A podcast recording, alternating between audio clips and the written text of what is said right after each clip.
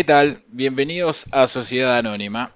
Hoy tenemos un programa especial, una vez más, para hablar de un personaje enorme del cine y del mundo de los deportes, por así decirlo. Un gran campeón peso pesado. Y también tenemos unos invitados de lujo, eh, acorde a la velada que vamos a vivir esta noche. Pero primero paso a saludar a mis compañeros de equipo.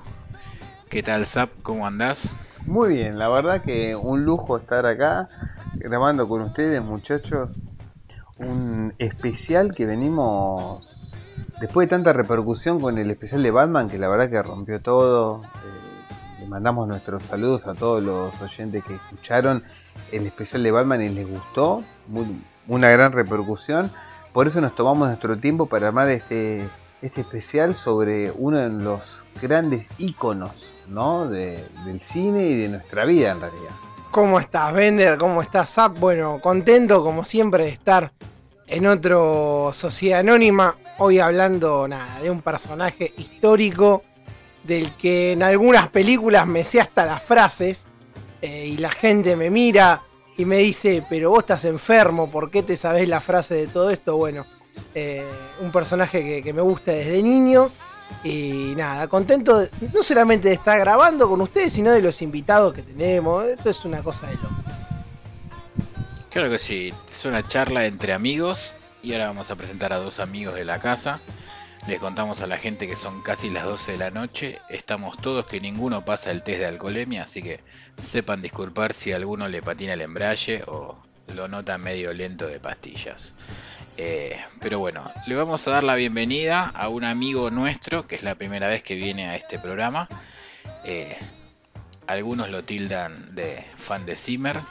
Nosotros lo conocemos como el señor Fa Peña, alias el hombre estrella del nuevo podcast llamado Video Sagas, que la está rompiendo toda con Halloween y nos está quemando la cabeza con episodios casi diarios. ¿Qué hace Fa? ¿Cómo andas? ¿Qué tal amigos? ¿Cómo andan? ¿Todo bien? Primera vez que estoy acá, muchas gracias por la invitación y a mi juego me llamaron.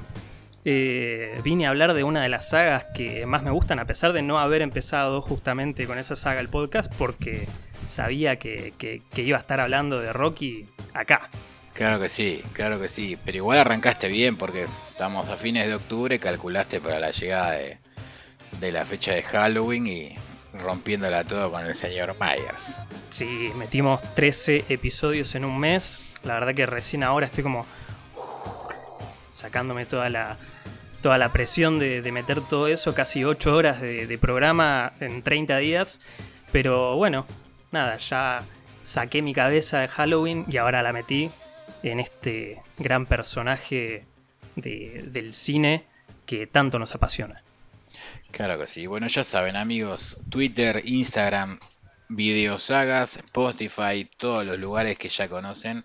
Lo buscan, lo escuchan, un podcast de la puta madre. Eh, y ahora vamos a presentar a otro amigo de la casa que ya ha estado por aquí en el último episodio hablando de El hombre encapotado. Eh, un señor que también se las trae con el amigo que vamos a tocar hoy en cuestión. Así que pasamos a darle la bienvenida a el señor Alan, más conocido como el hombre de Crónicas de Gotham. ¿Qué haces, Alancito? ¿Cómo, andas? Muchachos, buenas noches, muchas gracias por la invitación. Un placer estar de nuevo acá con ustedes en poco tiempo y bueno, vamos a ver qué sale con, con Rocky, que es otro de los ídolos de nuestra infancia, que nos ha dejado tantas cosas. Así que bueno, vamos a empezar, que ya estoy ansioso y quiero empezar a hablar de él. Tremendo personaje, Rocky, ¿eh? Yo no sé quién quiere empezar a decir algo, pero me atrevería a decir que no hay un personaje en el cine de acción eh, más grande que Rocky Balboa. Yo quiero decir algo. Voy a aprovechar que ustedes hicieron un especial hace poco de Batman, hablando de lo grande que es Batman. Y yo quiero trazar un paralelismo entre Batman y Rocky, porque para mí son como los dos grandes íconos de, de la cultura pop. Y justamente por esto de de que son dos personajes que a nosotros siempre nos, nos, nos invocan a, querer dar un poco más, ¿no? Siempre querer levantarnos, siempre querer, querer, dar un poco más de nosotros, siempre querer pelear un último round. Y esos son para mí los personajes, tanto Batman como, como Rocky. Eh, Rocky, si bien vi sus películas de, muy chiquito, eh, es un personaje que me pegó mucho el año pasado durante la pandemia, un momento tan, tan especial para todos, tan personal, que a veces te podía pegar bien, a veces te podía pegar mal. Eh, ver toda su saga, todas sus películas durante esa, esa época fue como, como que te, da, me dieron ganas de, siempre de dar un poco más y de no, de no rendirte. Eh, y eso es lo que es para mí el personaje. Sí, totalmente, totalmente. Rocky tiene eso que tiene Batman, que cada vez que se cae se levanta y se levanta mejor que como estaba antes. Eh, un amor propio y una fuerza de voluntad eh, pocas veces vista. Sí, yo creo, sin ponernos a comparar, ¿no? Porque no, para no irnos, pero Rocky te deja eso. Vos lo ves siempre que él tiene un problema, se levanta. Ya desde la Rocky 1 es un tipo que es un sufrido, es un perdido, que no, tiene dónde caerse muerto, no sabe para dónde va. Y bueno, como después termina llegando a la cima, cae y después resurge nuevamente. Es la verdad una gran historia, esta saga nos deja una gran historia de vida. Sí, aparte además de ser un tipo, siguiendo con el paralelismo de, de Batman, es un tipo que estando en la cima nunca perdió el control tampoco, ¿no? Nunca perdió ni se olvidó de quién es. Eh, siempre se mantuvo con los pies sobre la tierra. Sí, aparte pensemos que, Rocky empieza un poco como, como esa especie de metáfora de, sueño americano, del, esfuerzo del inmigrante o el, o el descendiente de inmigrantes en Estados Unidos que arranca muy abajo y llega arriba, ¿no? Eh, en un inicio podríamos decir que venía por ahí la idea de Rocky. Venía con esa lógica muy casi Bruce Springsteen, pensando en las letras de Springsteen, del sueño americano, ¿no? Pero en sueño americano no estamos hablando de esa grandilocuencia, sino del laburante americano. Pero desde el lado del deporte, mirándolo. Pero después podemos pensar que también Rocky, a medida que iba avanzando, no solo se transformaba, se transformaba en una metáfora del propio Stallone a medida que iba su carrera misma. Pensemos en Rocky 3, por ejemplo, donde él empieza em, con una fama muy grande, el, el fisicoculturismo y, el estrellato y, los riesgos de, todo eso, ¿no? Eh, los altos y los bajos. Entonces Rocky iba un poco de la mano de la carrera de Stallone sino de todas las posibilidades humanas que existen cuando uno está muy arriba, qué peligros tenés, qué macanas te puedes mandar, qué, tiene bueno, qué tiene de malo. Entonces me parece que Rocket por eso termina haciendo que en un montón de países de todo el mundo se termine sintiendo bastante identificados con el personaje, ¿no? Porque eh, termina siendo que tanto un yankee en los 70 o en los 80 como un argentino en el 2021 se puede sentir identificado con cosas que le pueden pasar a él. Y por algo, bueno, a lo largo de este programa vamos a hablar un poco de un montón de frases o situaciones donde uno se siente de verdad identificado. Y, y no hay nada mejor que una película que tenga frases o momentos que uno recuerde, no solo porque le gustó o lo conmovió, sino también porque te sentiste identificado y sentiste que esa frase o ese momento te pudo servir a vos en un momento de tu vida. Y, y, Stallone con Rocky me parece que logró un poco eso, que nos sintamos identificados con alguien muy lejano. Sí, a ver. Sí. Eh, perdón, Bender. Nada, a mí lo que me pasó, por ejemplo, con Rocky también, es ver que eh, la historia de vida que cuenta, ¿no? Acá vamos a estar hablando de toda la saga, ¿no? Pero más que nada en las cinco primeras películas, es algo muy parecido a lo que han pasado muchos boxeadores reales, ¿no? En su vida. El tocar el cielo y después el infierno. Eh, y es algo muy... En el mundo del boxeo muy común, ¿no? Que el boxeador llega a lo máximo y que un representante le robe la plata, o que se la empieza a malgastar, o que termina en la pobreza y vuelve a empezar de cero, eh, y, la posibilidad de reinventarse, ¿no? Y de salir de la nada, hacer todo y ser súper conocido. Bueno, yo creo que tiene, tiene mucho de eso, donde uno también eh, lo puede lo pueden comparar con cosas, con hechos reales, ¿no? Y ahí es donde me meto con los que dicen que no, Rocky es muy fantasioso, Rocky no es real. Está bien, ¿no? Como todo tiene un, un toquecito de ficción, tiene esa pimienta. Pero hay un componente de realismo grande en, en toda la saga. Que eso es, es innegable y es, es necio ponerse de la vereda de enfrente. No sé, es lo que me parece. No, tal cual, tal cual. No hay que perder de vista tampoco que es una película, ¿no? Y que esto es una ficción y es entretenimiento. Y como decía antes también, Zap, eh, la película ya desde el vamos arranca con la premisa del sueño americano o del American Way, que vamos a empezar ya a meternos en Rocky 1. Él llega a la oportunidad de pelear por el título de milagro. Totalmente. Por, un, por una movida promocional que tiene que hacer Apolo, que como se dice muchas veces en, los campeones, que cuando vez que tienen el título buscan boxeadores medio flojos de papeles para mantener la racha de victorias con el título lo más que se pueda.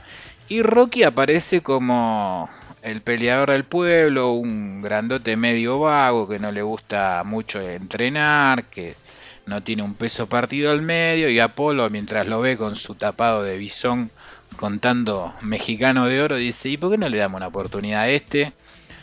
Nos les, le damos la chance de que el hombre del pueblo suba al ring a enfrentarse con el campeón, yo quedo bien, él se pone contento, lo cago a trompadas en dos rounds y me voy a casa sin ducharme. Y la cuestión es que bueno, las cosas no salen como Apolo pensaba, pero parte desde esa premisa, ¿no? Desde el sueño americano para un don nadie como era Rocky en ese momento. Claro, es que eso estaba bastante bien marcado, porque vos lo ves siempre, como te había dicho antes, Rocky no sabía para dónde iba, qué hacer, era el rompehuesos de, del, mafioso, no me acuerdo el nombre, creo que era Gazzo, alguno me va a corregir. Y cuando ya se encuentra con esa oportunidad, el tipo, a pesar de perder la pelea, termina siendo el campeón del pueblo, como pasa después en Rocky 6, eh, en Rocky Balboa. Pero sí, después igual lo iremos desarrollando, pero es como dijeron ustedes también, lo del sueño americano, el tipo está matado, tiene una oportunidad, la aprovecha y ya estaba, también estaba ese mensaje político de Estados Unidos de esa época. Recordemos también que eh, la historia de Rocky, por lo menos de la primera película, es un poco también, digamos, una biografía un poco eh, caricaturizada de, de, de, del mismo Stallone, ¿no? Porque Stallone en esa época no tenía un mango, iba a los estudios a buscar laburo y lo sacaban cagando porque mm. le decían, no, mira, no, no, tengo ningún papel para vos, porque los papeles que le podían llegar a dar siempre eran de matones o de tipos grandotes, medios toscos. Y él en ese momento lo que le dijo a los productores es, ¿y si leen un guion mío? Eh, lo, lo, son, lo, van a considerar? ¿Lo pueden leer? Sí, sí, tráelo que no hay ningún problema. En ese momento, Stallone fue, escribió el guion en dos semanas, se lo llevó, al a los tipos les encantó. Y me parece que tanto la historia de Rocky como la historia de Stallone es eso, es aprovechar siempre la oportunidad que te da la vida, ¿no? Esa, quizás a veces esa única oportunidad que te puede llegar a dar la vida, bueno, aprovecharla y eh, pegar el batacazo y, siempre tratar de triunfar. Sí, a ver, totalmente, o sea, eh, tiene, tiene un poco de eso. Si bien hay una polémica, ¿no? Eh, instalada de dónde escribió el guion Stallone y cuánto se basó, ¿no? En la vida real de un boxeador, lo que termina importándonos a todos es el mensaje, ¿no? Que finalmente deja la película. Y yo creo que es a donde ahí hay que, hay que apuntar siempre, porque las películas, eh, en este caso, ¿no? Cuando cuentan historias de vida, eh, es el mensaje para mí que tienen que dejar, ¿no? Y, y, eso es lo que tiene Rocky, que, como hablaba antes Alan también, esto de, bueno, subimos al ring a un don nadie, y bueno, pone al pueblo en un lugar de que no, pará, vos no tenés que subestimar a nadie de la vida, así vos seas el campeón. Eh, y esas son las cosas lindas que, te deja también Rocky 1 es que Rocky no solo es una historia de, vida, también es una gran historia de amor, que eso también es algo que me gustaría que, eh, charlemos porque la historia de, de, Rocky y Adrian, como los dos eran dos matados, porque Adrian también era una tipa tímida, que trabajaba en el local de mascotas, que, viste, era medio, medio dormida, Y después con el correr de, de la saga también va creciendo junto a Rocky y se terminan complementando. Y es como que son maltratada por el hermano, ¿no? Recordemos. También. Yo quería llegar acá. Sí, sí, sí. Pero ¿y cómo después evoluciona? Sí, aparte es una pata, es una pata fundamental, que es, es una frase hecha, un dicho, pero es, es muy cierta en este caso. eh, detrás de un gran hombre siempre hay una gran mujer.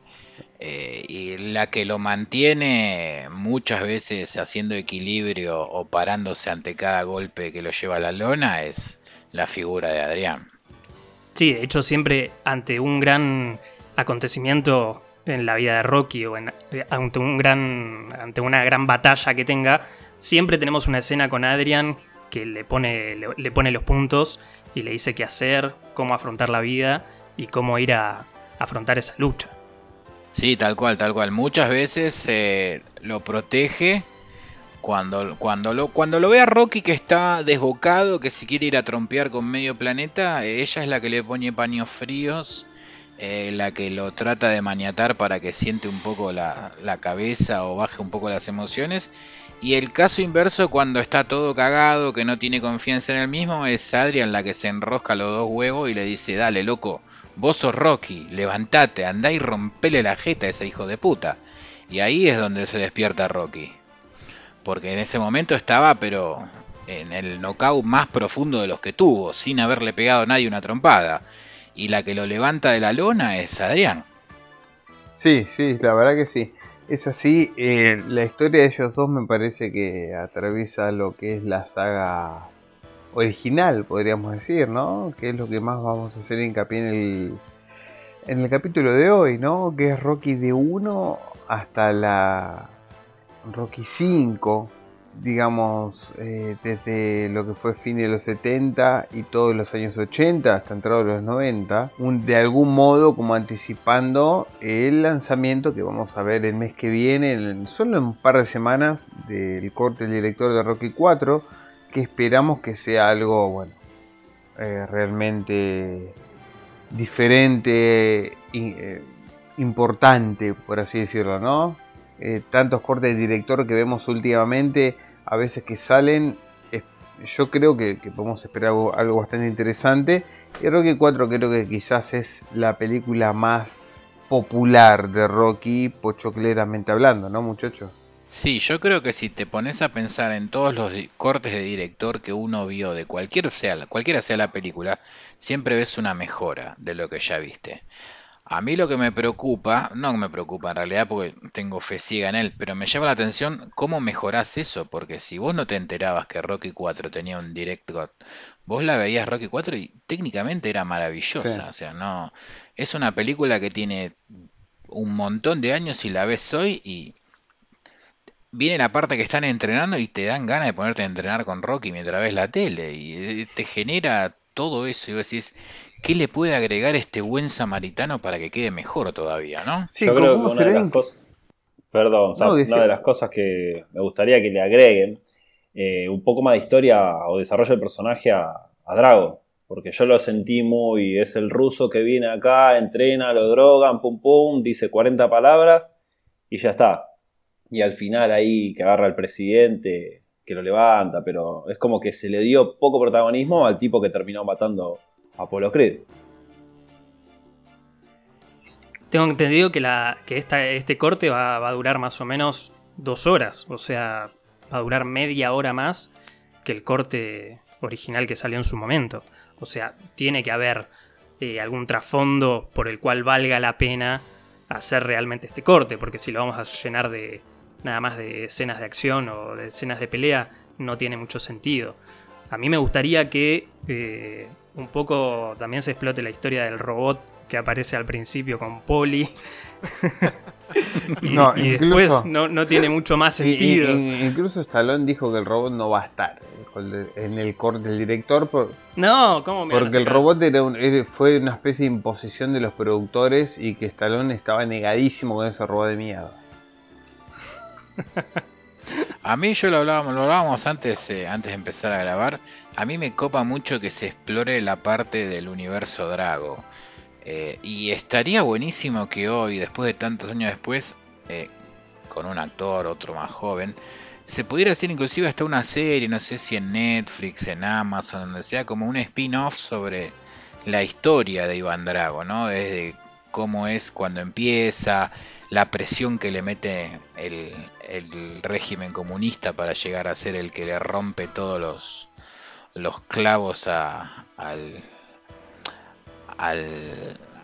al, aparato estadounidense, porque, no sé, siempre me quedé con ganas de ver eso, porque como decía recién Fa, eh, vos de repente ves llegar a un Yeti gigante todo lustrado como un, como un Oscar, que no se le mueve una ceja y rompe todos los récords de fuerza, de, entrenamiento, y es literalmente es un androide, pero a mí me encantaría que me desarrollen cómo el comunismo llegó a crear a ese, a ese androide, a ese Terminator que es Iván Drago. No, yo no creo que veamos mucho de eso porque en realidad un poco es la síntesis de lo que quería mostrar la película, ¿no? Esa especie de autosuperación que tenía Rocky entrenando en la nieve con la familia, con, con la mujer, con, con, con, con Polly en la nieve y Drago con toda la tecnología y todo no le pudo ganar al American Way. Me parece que en ese sentido no va a cambiar en nada. Sí, a mí lo que me resulta interesante también, que bueno, eso lo habló también Estalón, eh, es la parte donde él le va a la comisión de boxeo, ¿no? Esa famosa escena que está en el tráiler, eh, si no me equivoco, original de Rocky 4 y después no aparece en la película que vimos todos. Sí. Eh, y ahora aparentemente lo vamos a ver en, en este corte del director. ¿no? Cuando él se enfrenta a la comisión de boxeo diciéndole, denme el carné para ir a pelear contra, contra Drago. Sí, que, eh, que, es una de las cosas que él más quería mostrar. Sí, ese contexto y esa escena. Sí, porque la, pensemos que Rocky 4 tiene un par de cuestiones que en cuanto a la saga, ahora vamos a hablar un poquito de la 1, la historia como venía, que queda un poco descolgada de todo, ¿no? Y pensemos que Rocky 5 arranca más descolgada todavía. O sea, él viene de Rocky 3, el éxito absoluto, y de pronto en Rocky 4 a, arranca como poco extraño, termina, en Rocky 5 pensemos que incluso, bueno, el hijo en Rocky 5 eh, parece que crece 5 o 6 años de una película a la otra, hay, hay, varias cuestiones con, en cuanto al guion que, es un desastre entre Rocky 3, 4, 5. Eh, y entonces todo lo que tiene que ver con la comisión de boxeo y eso era algo que cuando uno lo veía, lo veía de chicos como que no quedaba, no cerraba, ¿no? Como que no, no se entendía por qué él tenía que ir a pelear a, a donde iba a pelear. Y, no, solo por eso, sino que peleaba, y no por un título, sino que peleaba por una cuestión más alternativa. Y en la, y en la quinta, después eh, pasaban cuestiones que uno no terminó de ver en la 4. Entonces era todo un gran embrollo lo que pasaba ahí porque estaban mal, estaban mal editadas las películas en realidad. Es que sí, si haces un análisis como decía Zap, que te quedan cosas descolgadas. Eh, otra de las cosas que me gustaría ver también es eh, que le den un poco más de, de, desarrollo al tema de Rocky cuando viaja, porque él de repente va, eh, no pelea por el título tampoco, porque Drago lo mata a Apolo, pero no, no queda como campeón porque es una pelea de exhibición y después a Rocky lo, casi que lo tiraron a Rusia, a que vaya y arréglese como pueda. Y el tipo fue, fue por el honor, para limpiar, entre comillas, el, el, honor de Apolo. Porque también Apolo, como que le soltaron las manos. Murió un tipo en pleno combate y, y ¿qué pasó? Nada. Claro, porque cuando Apolo hace, es verdad, cuando Apolo hace la pelea con, con el ruso, es una pelea de exhibición, es como el, el último baile, como dirían en, en, la serie de Jordan, ¿no? Pero Rocky cuando va a vengar la muerte de su amigo, eh, Rocky va con a, a, defender el título de campeón, nada de exhibición, nada de nada. Él lleva y pone en juego el título de campeón del mundo. Sí, a ver, Rocky lo único que tenía para perder ahí, además de potencialmente la vida, ¿no? En, la pelea con Drago, eh, también era el, era un poco el, su imagen, ¿no? Él iba a, a nada, a vengar la, la, muerte de su amigo y también a demostrar que los estadounidenses, y ese es el mensaje por ahí político, eh, bastante evidente que tenía la película, que los estadounidenses no se dan por vencidos ante los rusos. Eh, y eso me parece lo más, Algún- esa parte bizarra, hermosa que tiene la película, que tiene ese mensaje ahí oculto y no tan oculto. Algunos dirían Rocky contra todos, ¿no? Más o menos. ¿Qué hay de cierto para los invitados que son los fanáticos verdaderos de Rocky que Rocky 4 terminó con la Guerra Fría? No, no creo. Si bien está bueno el discurso Nah. ese que tira Rocky que dice si yo pude cambiar, si puedo cambiar, ustedes también, pero Nah. eh, nada, es, Me, me- me parte del parece. show. Demasiado cursi para terminar con una guerra. me- Claro, como si Chernobyl no hubiera existido, ¿no? Para mí no es que Claro. eh, para mí no es que Rocky termina con la Guerra Fría, sino que Rocky es el anuncio de que terminó la Guerra Fría. Porque a mí no me entra en la cabeza que en, en épocas de plena Guerra Fría eh, hagan ese final, ¿no? Donde todo Rusia lo termina aplaudiendo a él. No la veo. no, en Pero quizás fue un poco para poner paño frío. En ese momento estaba todo muy picante y fue Rocky con eso y dijo, bueno, vamos a bajar un poco la- las aguas y, y salió. Es más como No, metafórico lo veo yo. No, porque aparte, porque aparte pensemos que sí, termina con la Guerra Fría, pero termina ganando Estados Unidos, entonces tampoco estamos hablando de algo muy acordado, sino que parece una visión muy muy norteamericana de cómo debería terminar la Guerra Fría.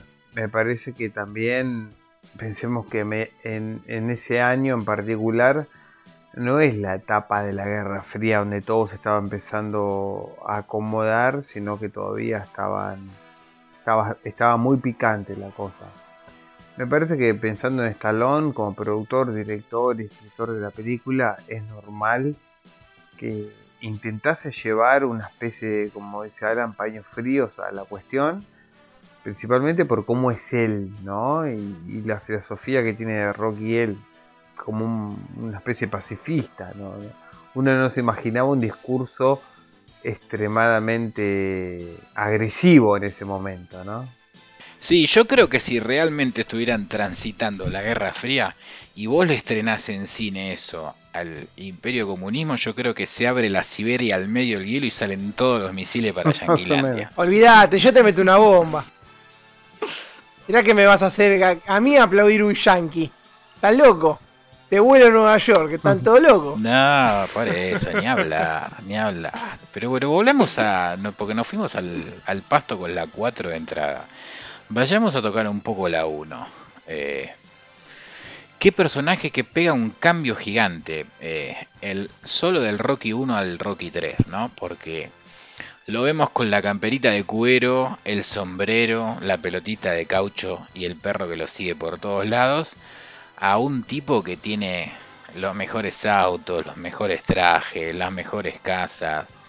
Eh, sí, no, terrible. Aparte la generosidad del chabón, ¿viste? No, no, no, el tipo no pierde sus orígenes, va, vuelve a su Filadelfia original, la gente lo sigue amando y él sigue amando a Filadelfia, nunca se olvida de, de sus orígenes. Bueno, pero ahí también sirve. Ahí también sirve la, la segunda parte, donde a él le pega un poco la fama, ¿no? Después de, la primera pelea con Apolo. Y después se da cuenta que no, que no es por ahí. Y termina eh, enderezando un poco el, carril recién en, en Rocky 3, donde ya obviamente es una persona famosa, súper famosa, pero con un perfil más bajo. Claro, y Rocky también eh, te sienta mucho esas bases, el tema de la familia, los orígenes, que Filadelfia es muy importante en, la- en todo lo que es la saga. Eh, los personajes también dentro de la ciudad, como nosotros habíamos mencionado antes al padre, que siempre le hacía las bendiciones y estuvo hasta en la última Rocky, está en la Rocky 5. Pero son, yo siento los valores de, de toda la saga de Rocky, eso. Siempre se están marcados y bastante presentes. Yo quiero hacer un paréntesis para hablar de un personaje que para mí es fundamental en esta saga, que no está en todas las películas, pero que para todo aquel que alguna vez entró a un gimnasio a practicar boxeo, eh, en algún momento se sintió que tuvo un mic al lado.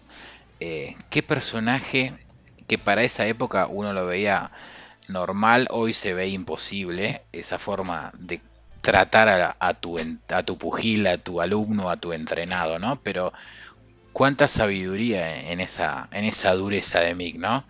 Qué, qué- qué habilidad para tallar de una madera, que era, porque Rocky era el tronco de un árbol, a convertirlo en un campeón con todas las letras. Pero también era un poco la tendencia de esa época, viste, en las películas de artes marciales, siempre el maestro era un tipo duro, malhumorado, como tipo sargento, y Mick, si no, si no hubiera sido así de, duro, yo creo que no lo hubiera podido enderezar a Rocky.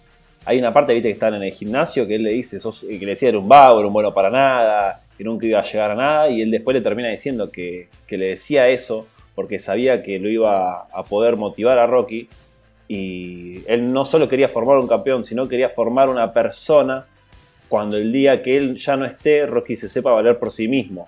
No quería solo que Rocky sepa dar piña, sino que se, que se convierta en un hombre, en todo sentido. Igual hay un cambio de actitud en Mick, ¿eh? cuando Rocky es el que le pega a los que no pagan la cuota del mafioso a cuando les llega la oportunidad de, combatir por el título del mundo, ¿no? Vos ves un cambio en Mick que lo viene a buscar con el gorrito en el pecho, como viniendo a, a tirar a pedir la chata, ¿no? Como diciendo, bueno, vamos a hacer las paces y vamos juntos en esto. Eh, quizás sea mi último tiro en la vida, dice Mick.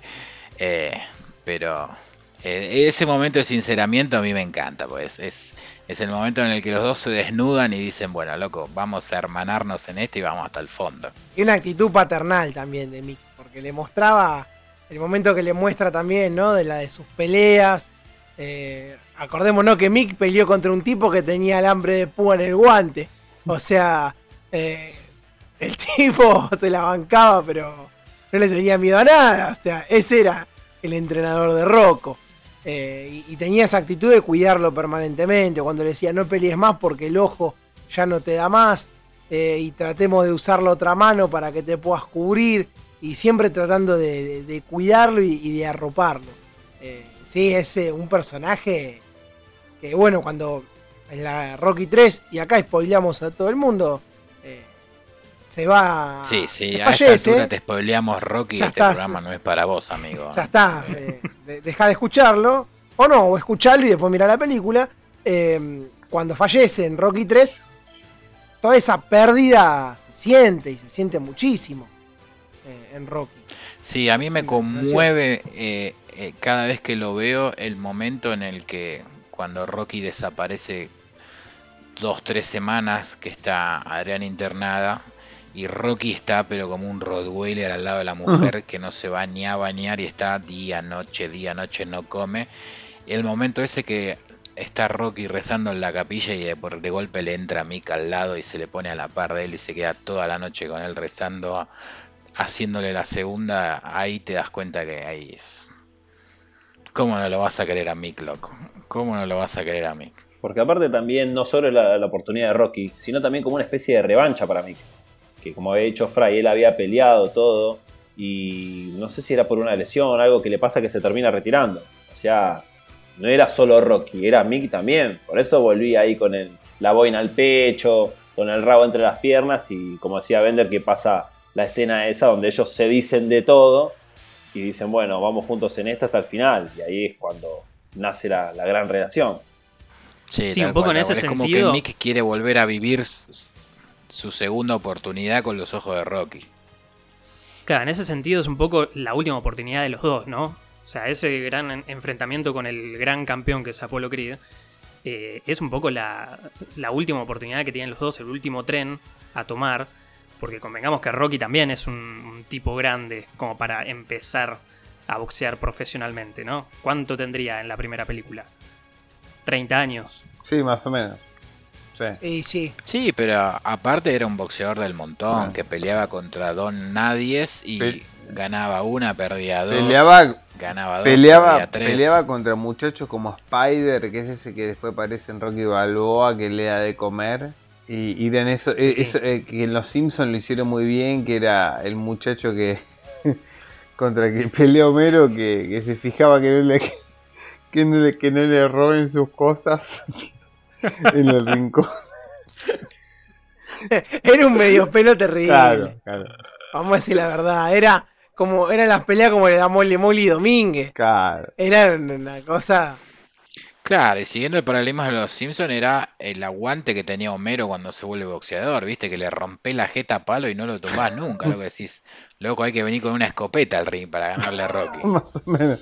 Porque lo cagás a trompada, lo dejás ciego y se sigue parando, loco, y llega un momento que decís, pará. Eh, inclusive Apolo en un momento, no me acuerdo si en la 1 o en la 2, se da vuelta así como, tráeme la mano que ya lo noqueé y se da vuelta y lo ve y dice, otra vez se paró, hijo de puta, basta. Sí, en la primera. Sí, sí, sí. La, Basta, nene, ya está. Eso es todo lo que está bien marcado. la primera que ya levanta los brazos, ya está festejando, se da vuelta y está ahí Rocky parado, ya estaban contando 7, 8, 9. Y está ahí el tipo, dice la puta madre.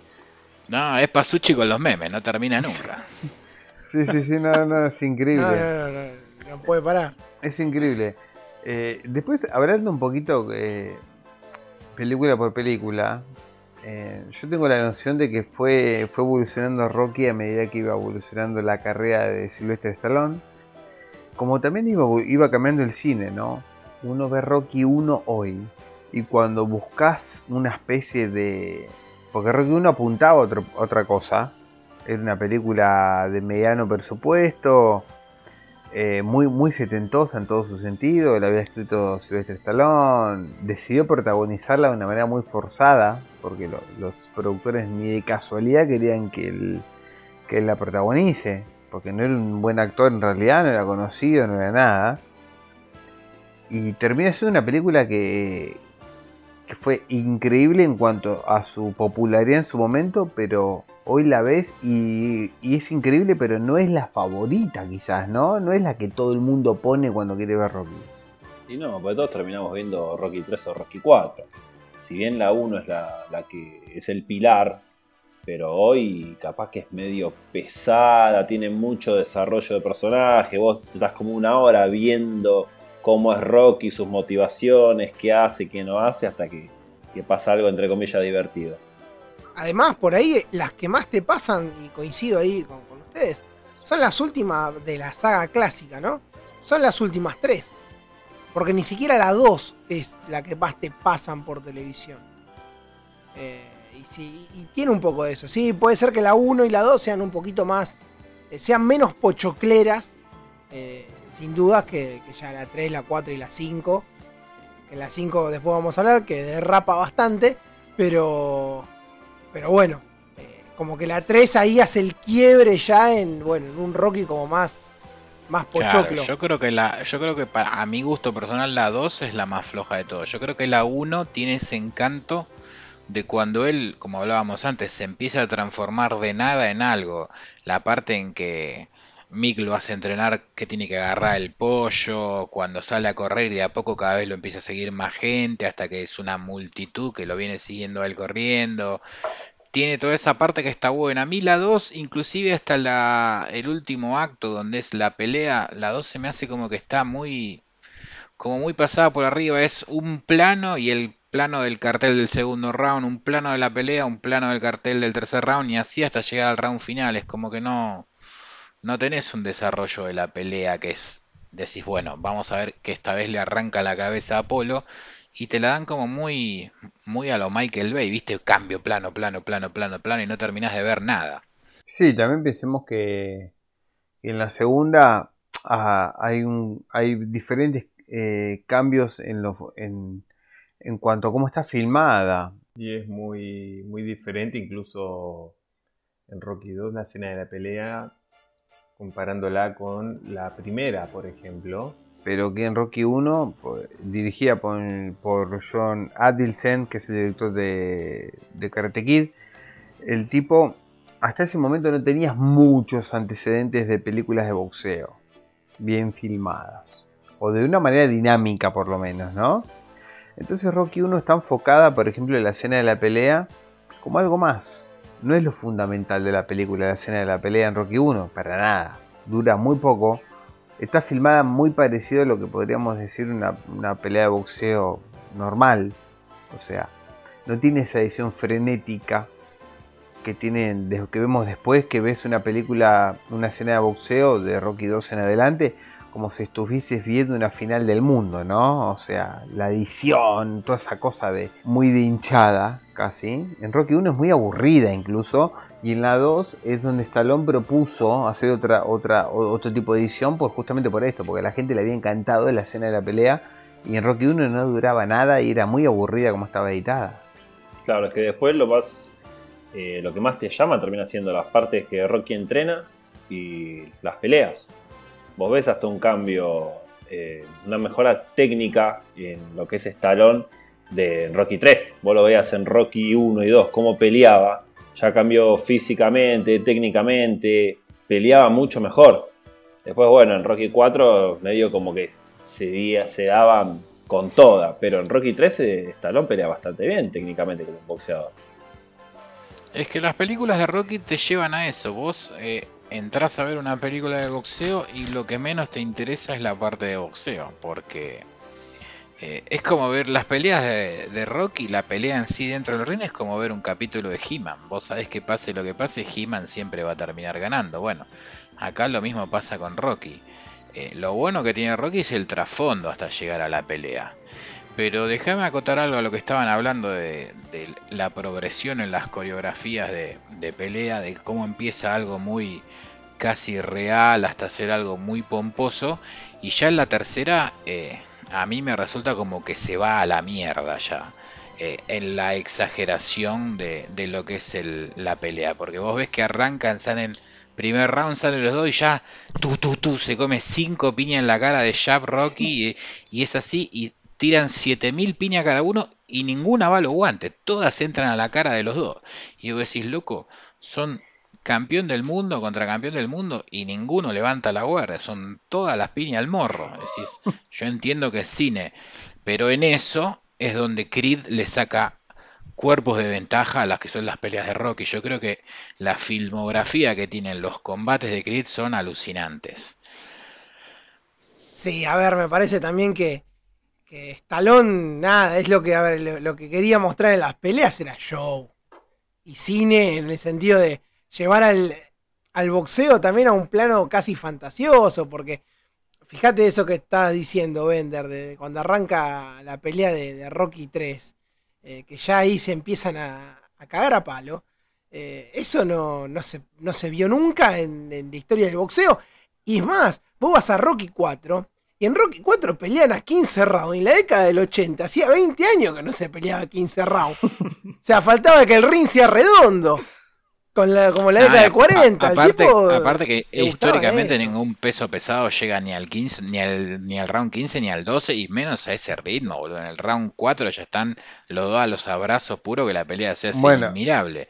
Pero es lo que Pero si Drago mide lo mismo que Vitalik Klitschko, que no se podía mover en el séptimo round. Esa es lo que iba yo antes. Las peleas pasan a ser algo secundario. Acá lo que importa es el, trasfondo de la historia. La pelea es el pochoclo, no, no pasa nada, no le interesa al menos a, mí como consumidor de Rocky, lo que no me interesa es Rocky arriba del ring, a mí me interesa Rocky como personaje, la historia que tiene.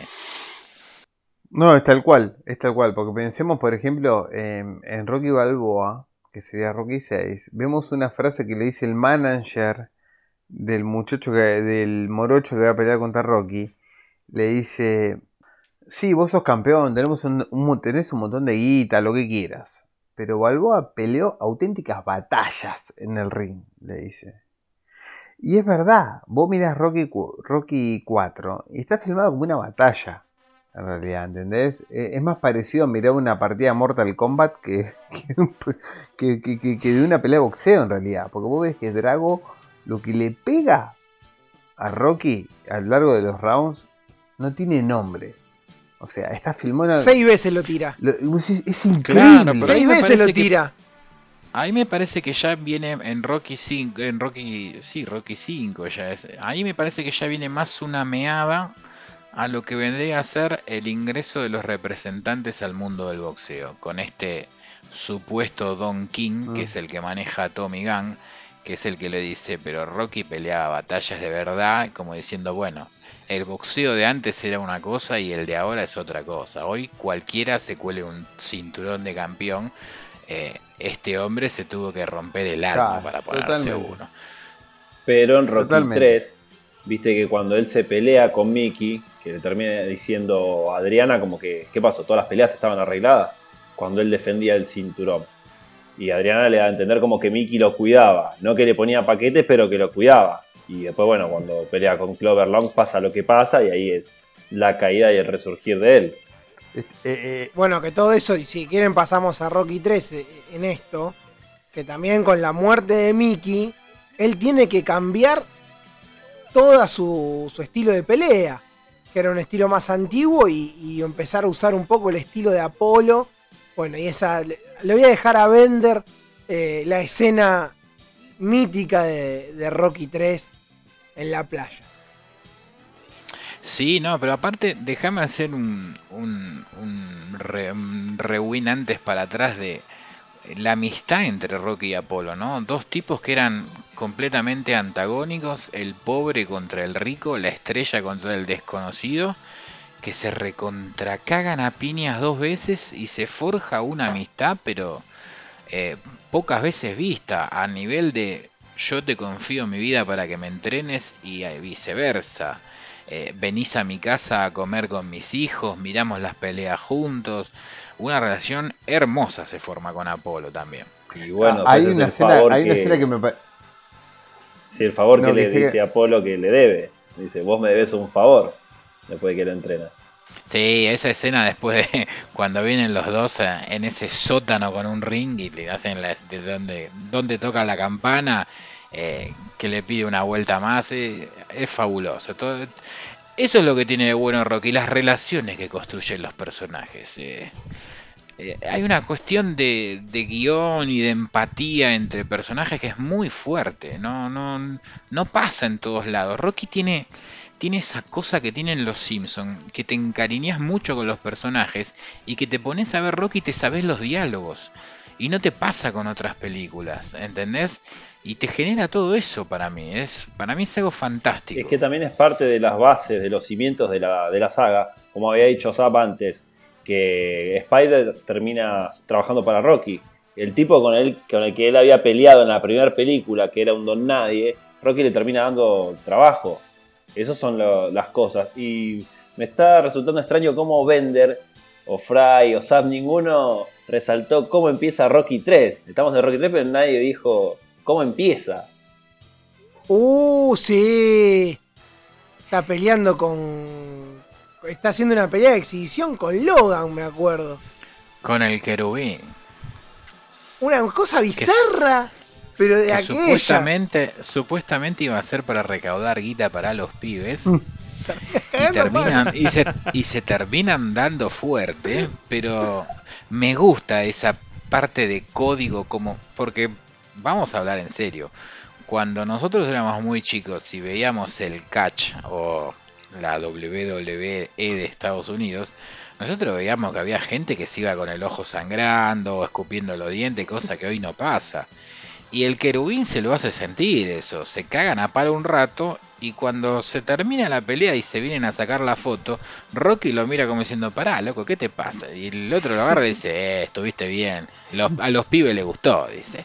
Como diciendo, ¿entendés? Era todo parte de la magia del show. Lo pero cagó trompada. llevaban a fondo los tipos. Acabó trompada. No, boludo, recordemos que, que Hal Hogan lo agarra como Bane a Batman, lo levanta así con los dos brazos y lo tira fuera del ring, boludo, como si fuera una bolsa de papas. Y Rocky se corta los guantes. Y Rocky viene todo. corriendo como perro malo para subirse al, al, al ring de vuelta a darle y el otro le pone la mano así, Rocky no le llega al estómago con los brazos, y hermoso todo eso. Yo, yo me estaba acordando una escena que me parece fabulosa que estaban hablando hace un rato de entre Claver Lang y, y Apolo, que es la escena donde, bueno, están antes de la primera pelea. Claver Lang em, eh, lo verduguea a Apolo, verduguea a Rocky, le dice algo así. Y Apolo le dice, bueno, mucha suerte, le dice a Claver Lang, ¿viste? Una cuestión de protocolo antes de la pelea, mucha suerte.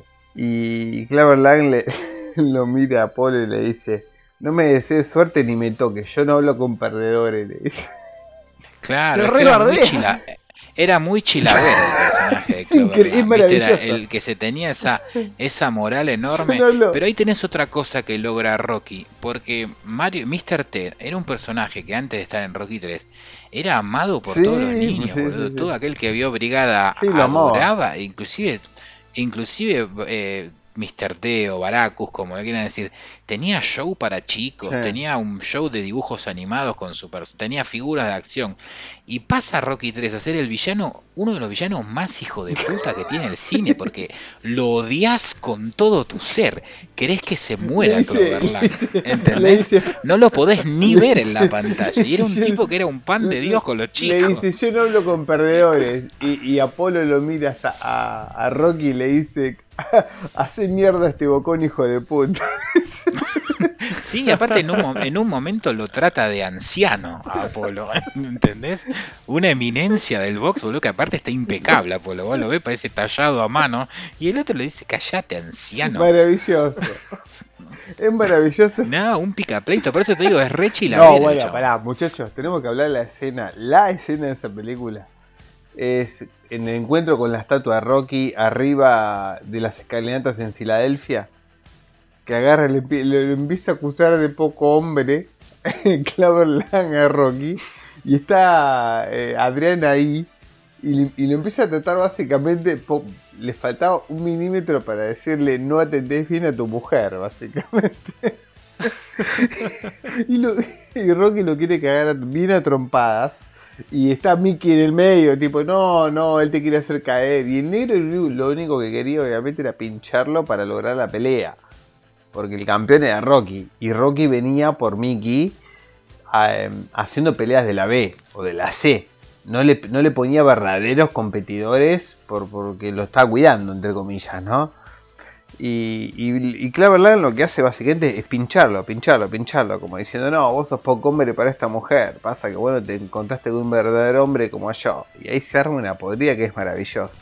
Claro, en un momento ya, a ver Fabricio que la debe tener más clara que yo, a mí si no me falla la memoria, en un momento en la conferencia de prensa le dice, la mujer tiene más agallas que vos. Dice, ¿Por qué no se pone los guantes tu mujer? Le dice una cosa así, como le toca los huevos todo el tiempo.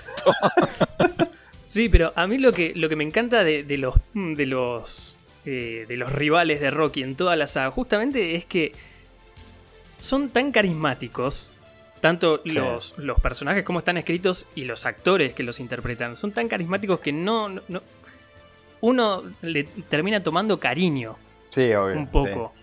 Bender decía, bueno, a Cloverland eh, querés que lo fajen bien fajado. Pero por otro lado, sí, me cae un poquito bien. Y eso te pasa con Apollo Creed en las primeras dos películas. Después te pasa también con Drago, por lo que decía Alan. Sí. Con el único que no me pasa es con Tommy Gunn, que a ese sí, a ese que lo fajen bien fajado. Es un traidor.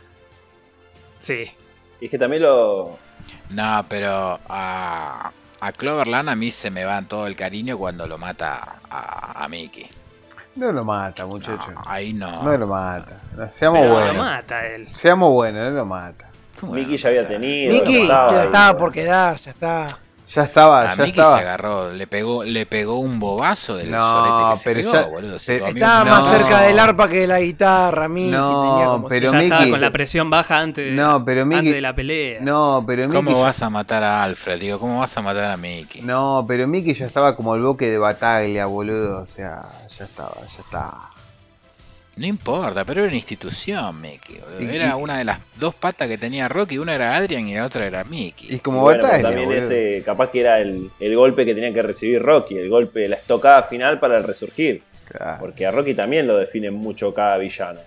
Y, y Cloverland, por eso yo digo que es la película que más me gusta, porque es cuando Rocky, eh, en el principio que él estaba en el boludeo, que en vez de entrenar, eh, estaban tirando, Claro. ¿te acordás que entrenaba como en un salón de Sí. fiesta? Parecía un salón de fiesta. eh, Sí. Tiraban burbujitas, le daban besos a las minas, sacaban una foto y lo veías Sí, ahí que a Mickey estaba-. Estaba sacado. Sí, que Mickey Mickey estaba sacado. Yo siempre digo Sí. que Rocky 3 es a Star Wars eh, El Imperio contraataca. No es la mejor película, pero es en la que arma toda la base de la trama que va a venir. Es la que más conflictos y cosas tienen, que para mí es lo que más me gusta. Y lo hizo volver, eh, eh, Bender, lo hizo volver al barro a Rocky. A entrenar en un gimnasio Sí. todo sucio, a que no haya 20 pares de zapatillas, volver a, a la humildad, ¿no? Que es un poco lo que Rocky ya se había subido medio a un pedestal diciendo soy el campeón y lo hizo volver Es que a... esa imagen que decís vos, Fray, es fuertísima, fuertísima, porque cuando están haciendo un- esa escena épica del, del entierro de Mickey es épica, eh, eh, un nivel, para mí un nivel de, de detalle y de filmación excelente, y vos lo ves a Rocky que está impecable de pilcha, con esos ray enormes, los pelos todos peinados con el spray ese impecable, y de golpe y porrazo se van en una limusín a entrenar a donde entrenaba Apolo de, de pibe, que era, mal que mal, era el, el sótano maloliente, por así decirlo, ¿no? Y el tipo pasa de todo el glam a volver al barro, al origen de vuelta. Pasa del conjunto a Díaz y la Ferrari a- al, al gimnasio con humedad y olor a chivo. Claro, ¿pero ¿te acordás que cuando llega al gimnasio, que para la limusina y cinco o seis negros fumacraca ahí en la puerta, y lo miran con una cara como diciendo, ¿y este blanquito? Tráeme el queso Finlandia que lo comemos en dos pedacitos.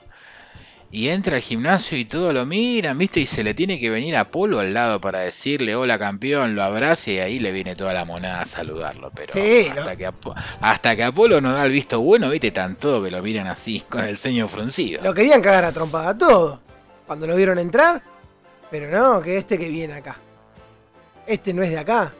Y eso está, está muy De bueno. hecho- y toda la parte como, cómo lo entrenan y demás. ¿Todo eso transcurre en otra ciudad? ¿De- ¿A dónde es que se lo lleva? Los Ángeles. ¿A Los Ángeles? Sí, tengo entendido que. que- que ¿No se- es del Bronx, eh, No. Apolo? No, del Bronx. No, no, no, no es del Bronx. Eh, no, eh, eh, va a Los Ángeles. A Apolo cuando lo entrena. eh, incluso hoy en día se hacen varios recorridos al gimnasio donde. Incluso en el Rocky 4. El gimnasio donde entrena Rocky con el entrenador de, Apolo, con el negro que es un capo. Eh, lo entrena en Los Ángeles, básicamente.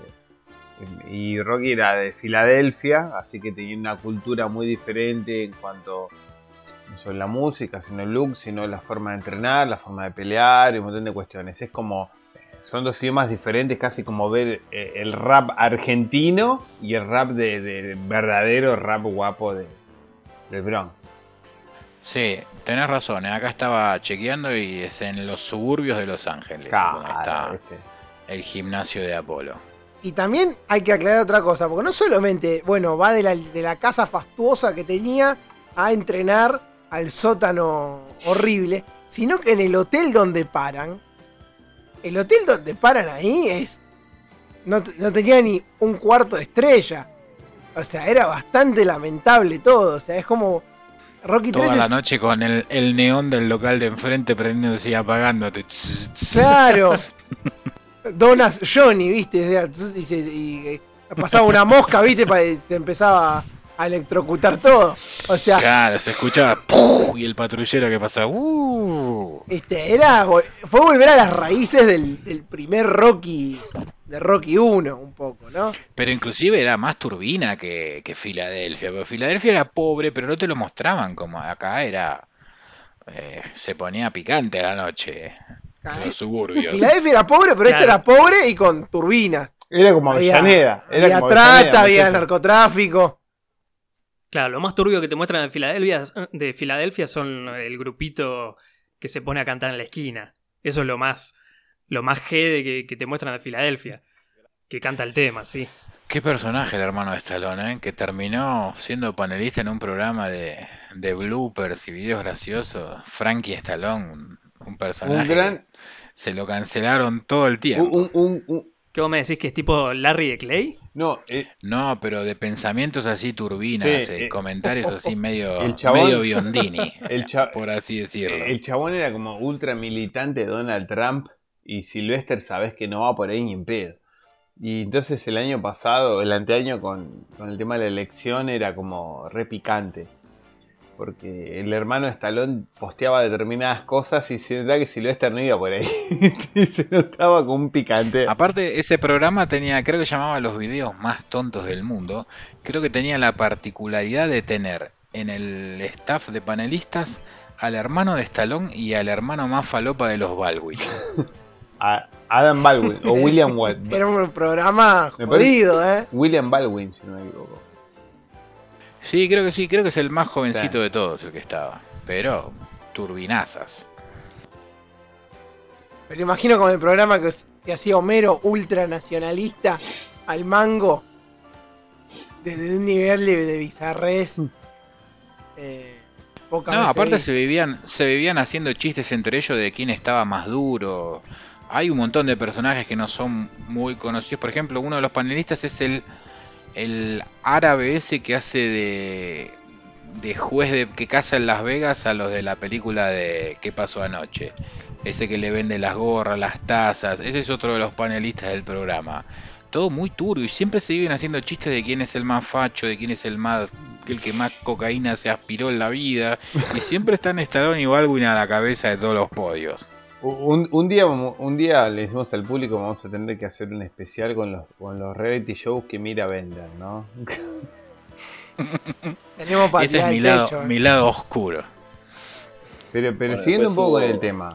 Sí, sí, sí hablamos. Ah, yo iba a decir, eh, en cuanto a los cameos, hubo un cameo que no hemos nombrado. Estuvo Mano de Piedra Durán. Estuvo entrenando con Rocky en una parte de la película. Eh, después me acuerdo también que para Rocky 1 el personaje que Stallone quería usar era Ken Norton, el boxeador profesional, hasta que vio el tamaño y ahí se terminó decidiendo por Carl Weathers. Pero de Mano de Piedra Durán yo me acuerdo que era sparring de, Rocky en una de las películas. Mira, no tenía ese dato, buenísimo. Eh, pero sí, Norton creo que fue, eh, si no me equivoco, el que peleó con... Norton peleó con Foreman en una de esas películas, una de esas peleas épicas me parece, ¿no? No me acuerdo. Sí aparece en la película también en la, no sé si en la Rocky 1 o Rocky 2, que lo mencionan a él como el campeón y antes de la pelea pasa como hace Apolo en la 3. Sí, es el, es el que saluda ahí en el público. Ah, pero ese es Joe Frazier. Sí, Ken ah. Norton peleó contra George Foreman. Claro. Pero el que sube a saludar a los campeones es Joe Frazier, Smoken, le decían, el apodo de boxeo. Un ropero importante. A ver, convengamos que Foreman, Joe Frazier y Mohamed Ali fueron tres boxeadores que marcaron una época, va, en la historia del boxeo. Eh, sobre todo en, los pesados. Así que que uno de ellos haya aparecido en una película. Y bueno, en Rocky 6 aparece Mike Tyson también antes del inicio de la pelea. Bueno, Tommy Gunn era. Tommy Morrison era boxeador. Tommy y Morrison. Mason Dixon, el de Rocky Balboa, también era boxeador. Y en Creed también aparece Rosario cuando pelea ahí con, con Creed también. No me acuerdo, Gabriel Rosario, algo así.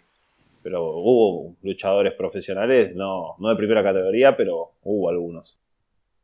Bueno, aunque Tommy Gunn pintaba, va, eh, Tommy Morrison pintaba muy bien. Eh, bueno, y después tuvo, tuvo una historia bastante turbulenta que es para dedicarle todo un episodio a la vida del pobre Tommy que, que en paz descanse. Qué mal terminó ese pibe. Sí. ¿eh? Sí, increíble que, que, todo lo que rodeó a Rocky V terminó mal, incluso el hijo de Sylvester, o sea, todo lo que te rodeó a Rocky V terminó muy mal en serio, es increíble.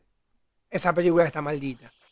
Está. Tiene su encanto Rocky 5, ¿eh? A mí, yo por momentos te la defiendo, no toda, pero... A mí me parece que... Eh, la, Navidad es sabiendo pelear a, Tommy Gunn pegándole al saco que tiene colgado en el perchero. Eh, es algo eso. A, a, mí me parece que era innecesario para... Yo creo que después de Rocky 4 era muy difícil... Eh, tener un Rocky Balboa que esté como con una, con una carnadura en la gente, digamos. O sea, el tipo era un dios, básicamente. Le ganó a Drago, básicamente era, era como Goku ganando la Freezer, básicamente, ¿no? O sea, era. Entonces lo que buscaron los productores parecería como que era bueno volver al Rocky del barrio, digamos, ¿no? Un poco porque era como más que ganar la Drago no hay.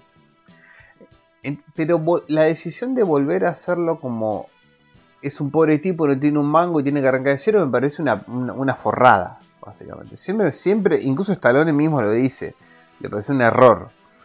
Eh, me parece una forrada, nunca entendí por qué para hacer que Rocky se, la gente se vuelva a sentir identificada con él, volver a hacer que sea un perdedor, básicamente. ¿no? Nunca le voy a entender el sentido. O sea, no se le ocurrió otra, otra forma de... Sí, yo nunca le voy a entender el sentido a cómo no le arrancó la cabeza con un serrucho oxidado para cortar zapallo al cuñado Poli por haberlo llevado a la También. lona, ¿no? Que aún así lo siguió cobijando en su humilde morada Claro. después de haberlo fundido.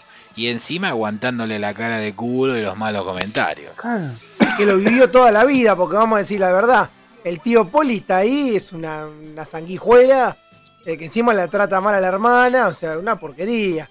Porque el tío En un Poli momento de la porquería. saga, no me acuerdo en qué película, eh, se queja y lo mira con cara de mierda cuando le regala un Rolex, como diciendo, eh, ¿por qué no me regalaste un auto? Le dice, como diciendo, No, bueno, pero Loco. vamos a hablar un poco de Poli, muchachos. Llegó la hora de hablar de, de- de la persona que, cada vez que hablamos de Poli, el, cuñado de Rocky, tengo que hablar de, de un expresidente argentino, ¿no? Se me viene a la cabeza a mí por una frase que, que ocurrió en la política nacional. Es más vago que cuñado de Rocky.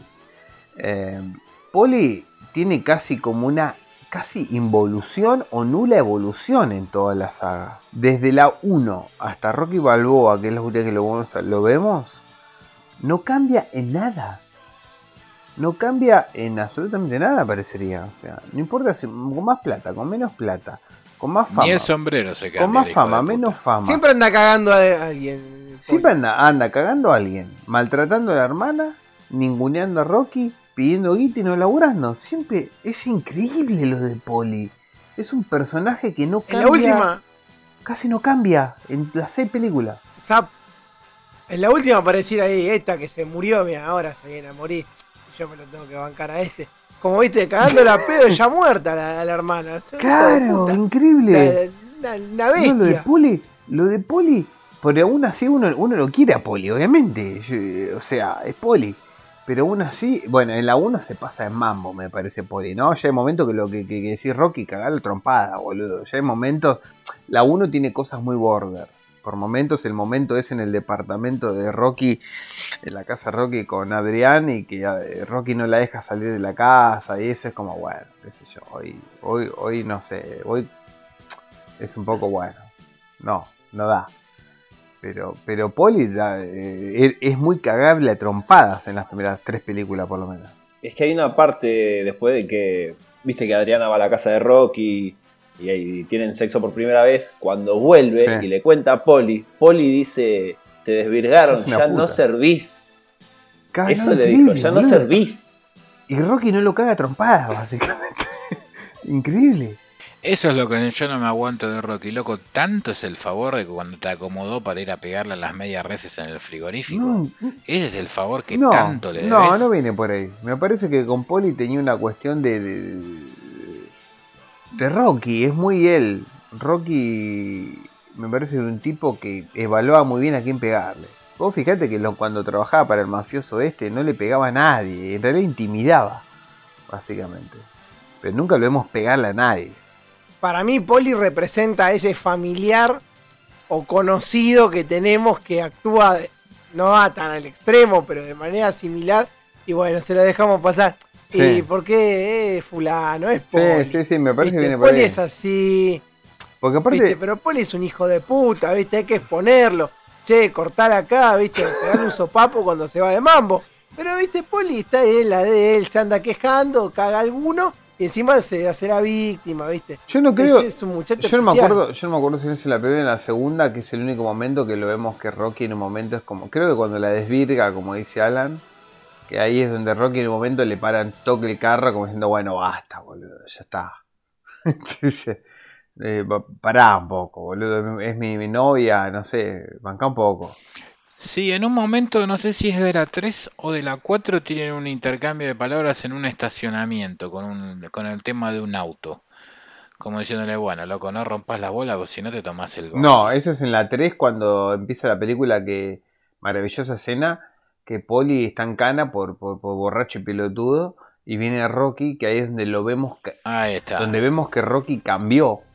Porque siempre digo que es una gran analogía a Stallone, ¿eh? que cambió, que se viste diferente, que luce diferente, que habla diferente, que se peina diferente. Un Rocky más señor, digamos, y donde le, le- le canta las 40 a Poli Y, vemos un Rocky que no es el Rocky cabeza de termo de la 2 que no sabía hacer una publicidad porque no sabía leer de corrido. Entonces vemos un Rocky de otro modo. Qué buen momento ese. Es excelente que ahí vemos en la edición esa que te muestran después como muy rápido qué es lo que pasó y te muestran Rocky que es una estrella mundial y que la pegó, que, logró, digamos, hacer guita, hacer fama. Qué vago, loco, qué vago. Es que llega un momento que te indigna, porque el tipo lo, vive, la vive a la hermana, lo vive a él, se vive de garrón por todos lados, Rocky le consigue laburo y él hace lo imposible para meterse en algún quilombo, como dice Zap, caer en cana porque se pone en pedo, vive en, el, vive en el bar tomando birra, whisky, ¿viste? Encima todo a la cuenta de quién? A la cuenta de Rocky. Sí, aparte sale siempre de la misma manera. Él la pudre, arma todo el bardo, se cobra el castañazo y después le dice a Rocky, rompele los dientes, te boludo vos. El tipo prende fuego todo el lugar y después le dice a Rocky, anda, rompele la cabeza vos. Eh. Lo que pasa en Rocky 5, porque en Rocky 5 pasa eso. en el restaurante. Dice, eh, cagalo a palo, mira lo que me hizo, me pegó. Y si vos le estás provocando, boludo. Pegale a este vago, le dice. Claro, claro como si él fuera primero de mayo. Hermoso. Qué grande Poli. Pero, mm, pero me parece que Poli sí, Poli es como que hablando de un poco de la mitología de Rocky, Adrián, pero es obviamente fundamental, pero Poli va, va en ese segundo puesto, ¿no? Como el personaje que siempre está al lado, le es súper fiel, pero bueno, eh, me parece que como decía yo, yo en un inicio, eh, Rocky trata de mostrar la humanidad en general, ¿no? Lo que es la gente en general, ya sea el personaje Rocky como todo lo que lo rodean. Y Poli es absolutamente imperfecto, porque él es tan fiel con Rocky como tan humano, o sea, es un bruto lo cagan, pierde guita, pierde todo por culpa de Poli, matate a la, hermana, lo que sea, pero bueno, no deja de ser el mejor amigo, ¿no? Y después termina tomando otro protagonismo en Rocky Balboa. Termina tomando el lugar que deja Adrián, que ya, ya no está en esa película. Entonces medio que termina haciendo ese papel de, de blanco y negro, digamos, que es un poco el que le da los, los, eh, los consejos a Rocky, pero también no deja de ser la persona imperfecta que decías que era. Sí, sí, sí totalmente. Em, sí, yo creo que lo, el mejor eh, momento que lo define a Poli como ser humano es cuando en Creed, Stallone lo lleva a Adonis a su casa y lo hace ir a dormir al cuarto de Poli. Y en el cuarto de Poli están todas las Playboy viejas de las minas en bola, ¿no? Eso es Poli. Un personaje. Eh, un personaje que de otra era. Claro, no, hoy totalmente cancelable. Pero no, no hay un momento en todas las que aparece que no te saque una sonrisa. Y sí, es Poli. No, pero por eso te decía yo al principio, eh, la construcción de los personajes eh, es impecable, pero de todos, desde el primero hasta el último. Todos te dejan algo, todos. Sí, sí realmente, es, es increíble. Y para mí Poli uno de los mejores construidos. Sí, no solo de los personajes, sino que podemos ir un poco a las locaciones, ¿no? No, no pensándolo tanto como en hacer una especie de city tour por Filadelfia o que uno puede viajar y encontrar un montón de lugares que ya son tipo patrimonio cultural de la humanidad o de Estados Unidos por lo menos. Pero hay, pero hay lugares, vos pensás que desde remeras que hoy te puedes comprar hasta cuadros o pósters o lo, que se te ocurra. Tenés el, gimnasio de Mickey, desde el lugar donde laburaba Adrián eh, vendiendo mascotas, la casa Rocky en Rocky 1, Rocky 2. Y, y, aún, y así tenés un montón de locaciones que es muy difícil en el cine lograr eso, ¿no? O sea, esas locaciones a nivel muy de novela. O sea, que tenés lugares particulares donde uno piensa y está ese lugar. La playa en Rocky 3, ¿no? Con Apolo y, y Rocky corriendo. O sea, tenés locaciones que si uno quiere... Sí, ese es el muelle de Santa Mónica, si no me equivoco. Sí, sí, que si uno, si uno logra tener, digamos, juntar la plata, tranquilamente puedes hacer todo eso, ¿no? Que, Y, son, y, eso es muy importante, que, es muy, muy impresionante una película que le dé una carnadura muy fuerte a las locaciones. Sí, eso me parece que tiene que ver también con la importancia que le da a Filadelfia, más que nada la primera película, y tiene que ver también con el bajo presupuesto que tuvo la película en su momento. Tiene que ver con que la película se tenía que firmar casi toda en exteriores, tenía que haber eh, locaciones reales, no, no, no había escenografías ni nada por el estilo, era bueno, tenemos esta casa, tenemos esta calle, tenemos este barrio, pagamos el alquiler, esta ciudad, digamos, pagamos el, Filadelfia. Pagamos el alquiler para estar en la puerta del zoológico de Filadelfia a las 3 de la mañana un martes, ¿no? Básicamente. No, pero aparte lo que dice es verdad. O sea, vos podés tener bajo presupuesto, pero podés filmar la escena del gimnasio en Chicago, la escena de la casa en Filadelfia, la escena de la iglesia, no sé, en Oregon. Y acá está todo en el circuito de Filadelfia. Sí, sí. Ni hablar, eh, de, incluso más moderno, tenés el restaurante Adrian's que tiene Rocky, que es un restaurante real que, está hoy en, cerca del centro de Filadelfia, que no se llama así, pero tiene otro nombre. Y, y, busca, y, Stallone tiene mucho esa lógica. Eso fue muy, muy de él, de, sentir que Rocky Balboa era un personaje muy, muy de su ciudad. Eh, le gusta, fijémonos en la primera, cuando lo vemos corriendo, cuando él entrena en la mañana, entrena corriendo desde su barrio pasando por el centro cívico de Filadelfia, pasando por el mercado central, donde lo vemos con los pescados, con todos los tanos que le gritan, viste, todo. Y, con esa escena. Que le tiran la naranja. Claro, y después pasa por un poco por la universidad, que, empieza a saltar los, banquitos, eso es en la segunda, me parece, ¿no? Que empieza a saltar los, a hacer las. Que siempre que veo esa escena me duelen las piernas.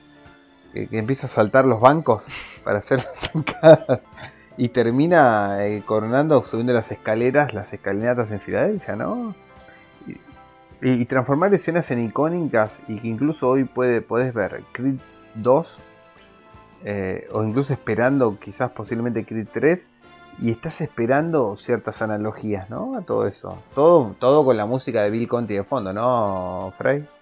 Sí, con esa música mítica de, Bill Conti, que es eh, nada, creo que en Rocky, en toda la saga, la música es, es casi tan importante como lo que cuenta los personajes.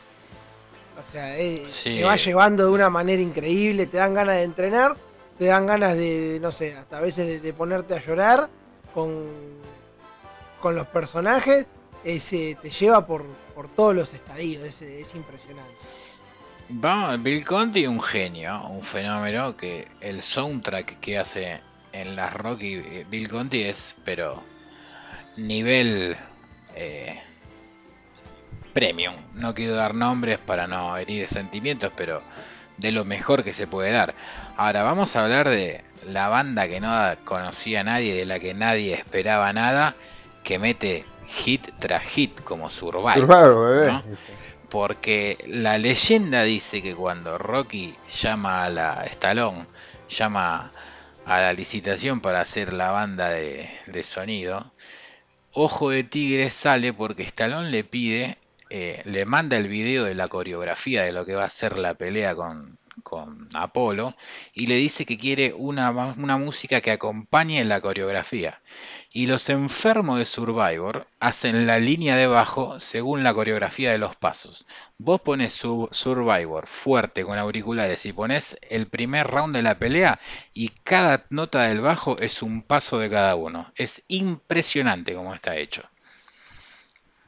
Yo tengo entendido además que antes de, acudir a Survivor, eh, Stallone, en realidad él quería un tema muy conocido de Queen, que era Another One Bites the Dust, para esa, película, pero bueno, por una cuestión de, creo que Queen directamente no, no aceptó poner el, tema, eh, y es recién ahí que, que Stallone acude a esta banda, creo que también recomendado por el hermano. Sí. es una banda que nadie conocía, y, pero ese como anillo al dedo le cae a, las Rocky, porque no es solo eh, Ojo de Tigre. Eh, Boring Heart en Rocky 4 es, pero se te pone la piel de gallina. Sí, en Rocky 4 incluso La idea original iban a usar eh, The Final Countdown, pero a, Stallone se le ocurrió que era demasiado parecida a Ojo del Tigre. La lógica, la idea de la, de la, canción era tan parecida. Incluso uno escucha The Final Countdown y irónicamente se le viene una pelea de boxeo a la cabeza y no está ninguna Rocky la película, no tiene nada que ver con Rocky. Pero uno escucha The Final Countdown y piensa en Rocky o piensa en boxeo ochentoso, ¿viste? ¿No? Y, pero en Rocky 4 está Burning Heart, que me parece un temazo. es, es, imposible que no te den ganas mínimamente de salir a correr cuando la escuchas. Eh, te muestran esas imágenes de él entrenando, corriendo con la nieve hasta las rodillas en la Siberia y te suena la música esa de, de, de Survivor, decís, loco, quiero salir a correr atrás de Rocky quiero salir a que el Mercedes que lo sigue por todos lados se vaya de pista en cualquier momento. Me quiero poner a levantar la carreta con Rocky. Eh, logra, logra eso que, como lo que yo le decía una vez a, a un amigo, decía, a mí Rocky me genera lo mismo que Rápido y Furioso. O sea, yo salgo del cine a ver Rápido y Furioso y quiero darle vueltas a las columnas con el freno de mano con el auto apenas me voy del cine. Y con Rocky salí del cine o de tu casa a ver Rocky y ya salí por la calle y ya salí tirando guantazo mientras vas. Terminaba la película y ya saliste vas tirando mano por la calle como un boludo. A mí me genera eso. Y es que en Rocky 4 vos tenés eh, Heart, tenés una también de, en el medio, creo que es de Bill Conti, eh, que es cuando él escala la nieve y que termina pegando el grito de Drago. Y después pegado tenés Hearts on Fire que es la mejor escena de entrenamiento, es una atrás de la otra. Sí, sí, sí. eso, esa, esa parte te... Perdón, igual, igual Rocky 4 es la única película donde Bill Conti no hace la música. La música en Rocky 4 la hace Vince DiCola, que es un estadounidense italiano, eh, que uno dice, bueno, no está Bill Conti y baja un poco la música. la verdad que da la talla porque le mete todos esos sintetizadores ochentosos y te hace una música tremenda. Y bueno, como decías, todo el montaje de entrenamiento que hacen con la música es increíble. Ese Vince que decís vos es el que hace War. Claro, sí, sí, todo lo que es score, digamos, de, la, de, de Rocky 4 lo hace él. Igual hay un pedacito de Bill Conti para esa película, pero lo vuelven a usar, que es una Fly Now. Pero Claro, sí, el leitmotiv de, de, Bill Conti se usa en toda la película. Pero la música está hecha por, por este tipo. Incluso, y la otra que es un temazo también que hay que decir que es Hearts on Fire, ¿no? De, de Cafferty. Es otra que también eh, te pone medio de los cables esa cuando la escuchas. No Easy Way Out. Que empieza eh, con ese sintoniza, ese sintetizador que te rompe la cabeza. No Easy Way Out es la que suena. ¿Cuál es la que suena en Rocky 3 cuando él está en el auto que hace como una especie de flashback? Que te va resumiendo la que pasó. No, eso es en, eso es en Rocky 4, es todo el montaje en el auto. Ese. Pero ahí no. ¿No, es otro tema ahí? No, no Easy Way Out, me parece que es. Pero no estoy seguro. Sí, que te muestre un resumen de qué pasó con él. Esta es No Easy Way Out. Sí, es esa. Sí, sí, sí. Temazo. Sí, es esa. Sí, en realidad Rocky 4 es una lista de temazos. Yo tengo el disco acá en mis manos. Eh, lo tengo tanto en CD como en vinilo porque es un disco. Son 10, 11 temas que, te dan ganas de bailar, de correr, de, de cagarte a piñas con cualquiera.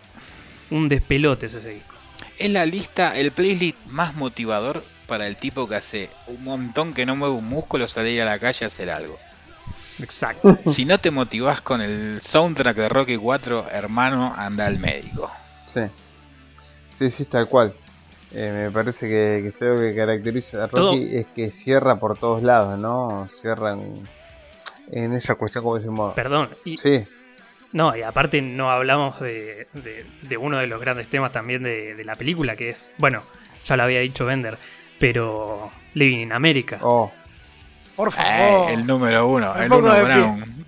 Increíble esa escena. Ese montaje, es un show hermoso. circo americano hermoso que arma. Apolo subiendo con el ring, el otro bailando con 50.000 bailarinas, eh, confeti, bombas que explotan, James Brown que le guiña el ojo, el otro que le hace con el bastón. Ah, impecable, impresionante. Es, es caviar esa escena. Drago apareciendo arriba, no entendiendo nada, diciendo, ¿quién mierda- ¿en, en dónde mierda me metí? Dra- Que al final Dra- ¿Quién es este? ¿A, qué- a quién hay que pegarle? Drago Brown estaba como King Kong. le ponen la capa al final, es, es fenomenal. Drago estaba como King Kong cuando lo sacan de que la ahí, isla. ahora que me acuerdo, ahí, ahí, ahí es en esa película, en esa pelea es donde sube Joe Frazier a saludarlo a Apolo. Eh, que le dice, gracias por venir, campeón. Le dice, rompele los dientes, te boludo, campeón. La cara de Drago, como decía Fa, viste, como diciendo, ¿a qué negro le pego? ¿Al que canta? ¿Al que está bailando? ¿Qué hago acá yo? O sea, ¿qué, qué- qué es este circo? Y la caripela de Brigitte Nielsen, ¿no? Sentada ahí en la platea, al lado de la, de la mujer de Apolo. Mientras la mujer de Apolo baila, aplaude y la otra, como de rulo de estatua, estaba diciendo, ¿qué mierda esto, esta mierda americana? ¿Esa fue pareja de Stallone? Sí, Sí, Sí. sí, fue la mujer. No tuvo el hijo con Brigitte Sí, sí, Nielsen. sí, sí, sí, fueron, estuvieron casados sí, todos. terminó muy mal después todo. Sí, para Brigitte también, ¿eh? Tuvo una, una vida también turbulenta un poquito, eh, después de que se separó de Stallone.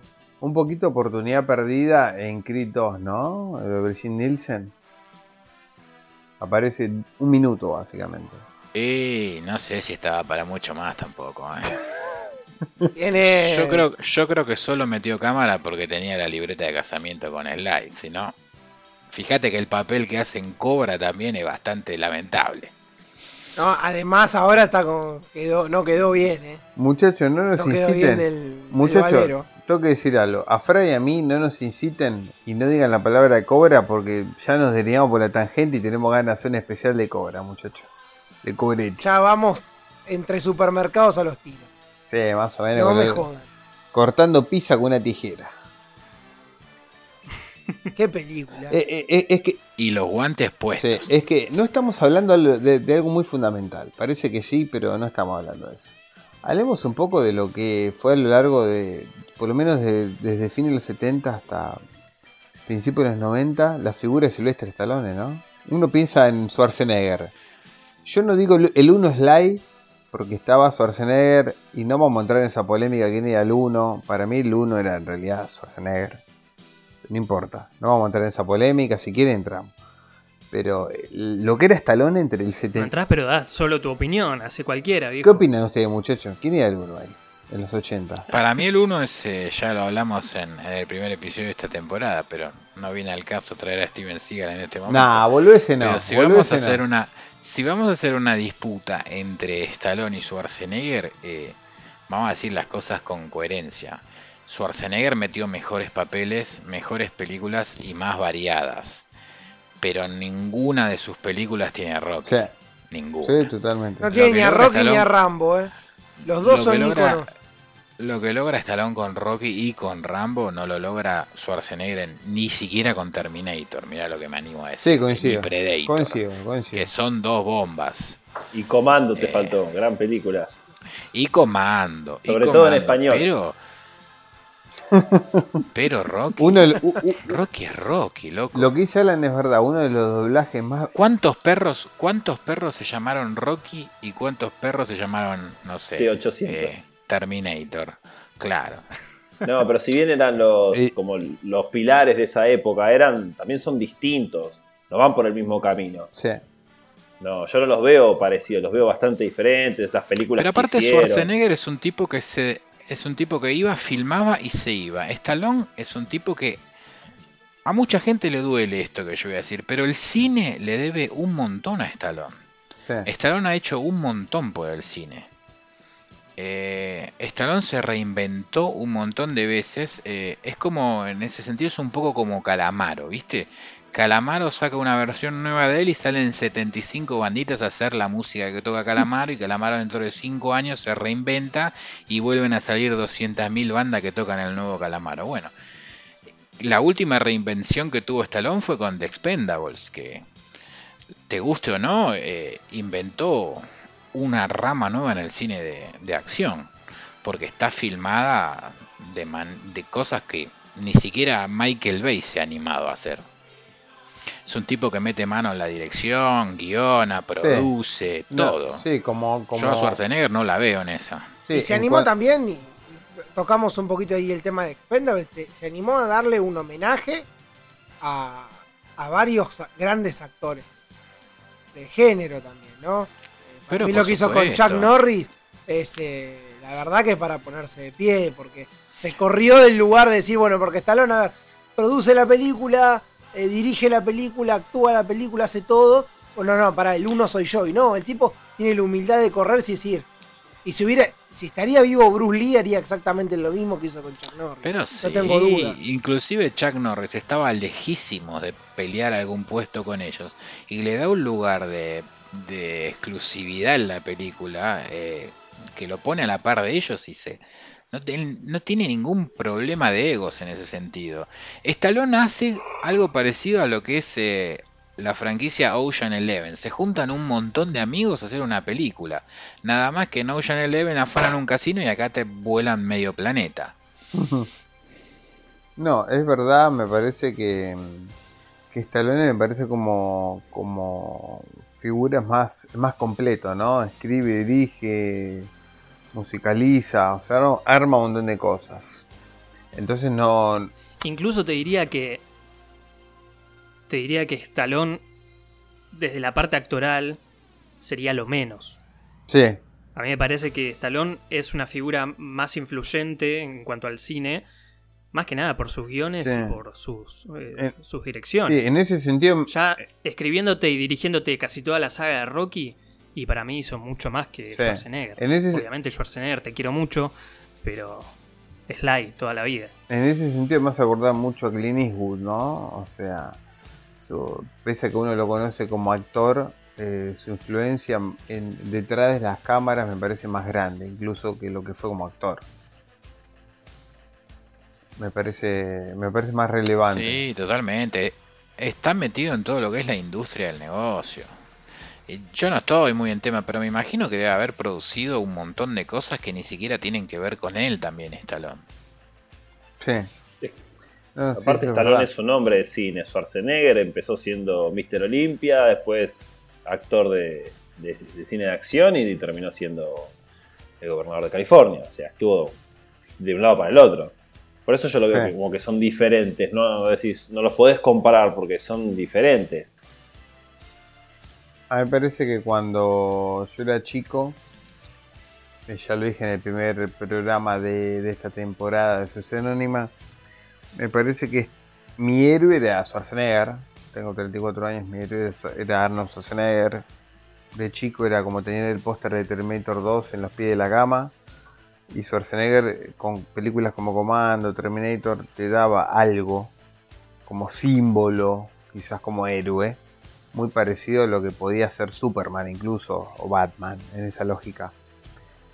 Em, hoy de grande eh, eh, aprecio más a Stallone, me parece. Cuando uno aprende y entiende todo lo que hay detrás de la imagen, y entiendo que Stallone es un tipo infinitamente más completo. Sí, Stallone tiene una gema del cine, del policial noir, que se llama Halcones de la Noche, con Ruther Hauer que es una película que tiene un montón de años, pero yo se la recomiendo a todo el mundo que no la vio, que, no, que la vea, porque es fascinante esa película, pero de los mejores policiales que podés llegar a ver hoy en día. Y es, y es un personaje del cual ni te imaginas el papel que hace Stallone, porque vos estás acostumbrado a ver el, o el policía canchero, recio, o el héroe de acción, y acá es un detective eh, en una ciudad común y corriente tratando de, investigar un, asesinato serial. Y el giro que tiene al final es, no les digo nada, pero es peliculón. Peliculón. Ah, para mí es, sacando lo que es rock y todo eso, creo que es la mejor película de Stallone esa. Sí, a ver, bueno, como hablábamos antes, esto de la carrera de él tiene que ver mucho con Rocky, ¿no? Estos momentos por ahí tocó fondo a principios de los 2000 con algunas películas que por ahí no funcionaron, que lo hablamos también en ese, episodio de la primera perdón, de esta temporada de, Sociedad Anónima. Pero bueno, ¿no? Este es el resurgir permanente. Y ahora, bueno, está filmando eh, 4. Eh, que esperemos que, sea otra gran película, ¿no? Porque es eh, el final de toda una saga también. Sí, después de la 3 que, fue bastante penosa en un montón de sentidos, eh, esperamos que la vuelva con todo. Después muchachos que... Mm, decía a preguntar dos cosas para continuar. Primero, ¿cómo, cómo ven el Rocky de Nuevo Milenio? Eh, para muchos de nosotros durante mucho tiempo el final de Rocky era Rocky 5. Primero me gustaría preguntarles Rocky 5 qué les parece, que, es como la eterna denostada. Y yo Rocky 5 la vi como que quisieron darle el papel que él tiene en Creed, que es como el coach, pero fue como que pasó muy rápido de ser el boxeador estrella al coach. Y si bien no, no, no me parece mala la idea, estuvo como mal ejecutado, no digo que es una mala película que me disgusta, pero tendría que haber sido un par de años después para mí Rocky 5, como fue ahora Creed. Ahí está lo veo más acertado. Sí, yo coincido con Alan. ¿eh? Lo quisieron poner a hacer el papel de Mick cuando todavía tenía forma de campeón del mundo. En, en Creed ya se lo ve como que está más grande, está luqueado para ser más grande y da el look de, de entrenador, de tutor, de manager, como le quieras llamar. En Rocky 5 estaba para pelear todavía. No, de hecho la película arranca ni bien termina Rocky 4. O sea, la película arranca con él bajándose del avión volviendo de Rusia, con el hijo 5 años más grande que, en Rocky 4. Eso es algo que no lo voy a entender nunca en mi vida. El, hijo hizo la gran. Eh, el Palacio del Tiempo de Dragon Ball, viste, que pasabas un día, era ah, un año. La habitación del tiempo, ahí de La habitación del tiempo. es que por eso se peleó 15 rounds, porque pelearon en la habitación del tiempo que está en Rusia. en una película tiene 4 años y en la otra ya tiene como 10. Claro, se baja fumando un parisien del avión en la otra. Pero bueno, es la magia del cine también, muchachos. Eso no. Pero a mí. A mí me gusta el, la parte de Rocky 5 donde él quiere o intenta eh, entrenar a alguien, pero es imposible sacar al que está entrenando que no lo opaque la sombra de Rocky, ¿no? Y creo que ahí es donde se genera el conflicto con Tommy. O sea, se cansa de ser el que le rompe la cabeza a todos y los diarios digan el pupilo de Balboa, el chico de Balboa y nunca digan Tommy Gunn. Es que eso también le pasa en cierto modo al hijo en Rocky Balboa. Viste que él decía que se tuvo que cambiar el apellido porque los trabajos los conseguía porque era el hijo de, Rocky, no por lo que era él, que es cuando en esa gran charla que tienen, él se lo termina recriminando y ahí arranca toda la conversación y el mensaje que deja. Y ahora tenemos... Totalmente, pero en Rocky 5 también lo, lo que pasa eh, es este tema de que, bueno, quiere meter como una... Que, sí, lo mete de alguna manera este, este golpe a, los representantes, este Don King eh, que hay en la película, esta caricatura de Don King que hay en la película, que nada, que, tiene, tiene sus momentos. La famosa frase me tocas y te demando, ¿no? Que es, eh, que es una cosa de loco toda esa escena de la Y la miradita que le dice, demándame, ¿qué me vas a sacar? Estoy en la lona, papá. Demandarme por qué, le dice, después de que le pega una trompa en el estómago. Eh, esa pelea en la calle para mí vale todo todos los problemas que tiene la película. Es una cosa hermosa la pelea, de, que arranca en el bar porque Polly es un descerebrado que lo invita a pelear a Tommy, hasta el final donde aparece el cura y una multitud de gente de, una forma totalmente irracional y lo termina bendiciendo con el otro que estaba totalmente noqueado eh, eh en el colectivo. Todo una escena muy Street Fighter, porque estaba Rocky con esos jogging LS que la tela parecía de papel, muy de esa época pero el gancho que le mete al final de la pelea contra la trompa del micro con las luces prendidas que te lo pasan en 25 cámaras es... Pero te levanta de la silla con esa piña. Esperen, y, la escena. La escena memorable es cuando Rocky parece que está noqueado, que se termina y le aparece un flashback cuando pasa el tren y aparece el tren y de golpe está Mickey, como una especie de fantasma de la fuerza, que ahí se tomaron un viaje viendo Star Wars y aparece Mickey de la nada y de golpe se levanta Rocky como fortalecido. Una cosa de loco. O sea, no, no, te puede no gustar eso. ¡Ey, Tommy! ¡Tommy! Un round más. escuché la campana! Es una cosa impresionante. Aparte también esta película tiene una de las frases más míticas de Mickey de toda la saga. Levántate, hijo de perra, que Mickey te, que Mickey te ama. Sí. Ah. Eso ya vale toda la película. Hablando de frases de la saga, eh, ¿qué máquina, qué máquina de imprimir pósters con frases motivadoras toda la saga Rocky, ¿no? Incluso está Creed, todo, todo, todo. Todo lo que tiene Rocky todo, Todo. La, yo no me acuerdo cómo es textualmente ahora, pero la que le habla al pibe diciéndole lo del miedo, que el miedo es un fuego, que si lo sabes controlar te mantiene caliente para estar alerta, pero si no lo sabes controlar te quema por dentro, es pero de lo mejor que escuché en mi vida. Es como la que dice también al hijo con la de la vida, los golpes de la vida. Si él siempre se tiene que, levantar y, darle para adelante, que es también la esencia de la saga, como habíamos dicho antes. Ahí no sabes si, si salir a correr, si salir a, llorar. Son todas las emociones juntas, esa, escena. Inclusive, em, a mí yo no quería entrar mucho en Creed, pero en Creed 1, cuando van al rincón antes del último asalto, que Rocky se le sienta adelante, le pone la mano en el cuello y le dice tres o cuatro oraciones a, Creed, yo creo que el 99.9% de las personas que estaba viendo la película dijo, ah, pensó, acá Creed se levanta y le arranca la cabeza con lo que dijo Rocky. Porque le dio un discurso motivador, loco, pero como pocas veces el tipo no para de tirar magias cuando habla, Es una cosa que no se puede creer.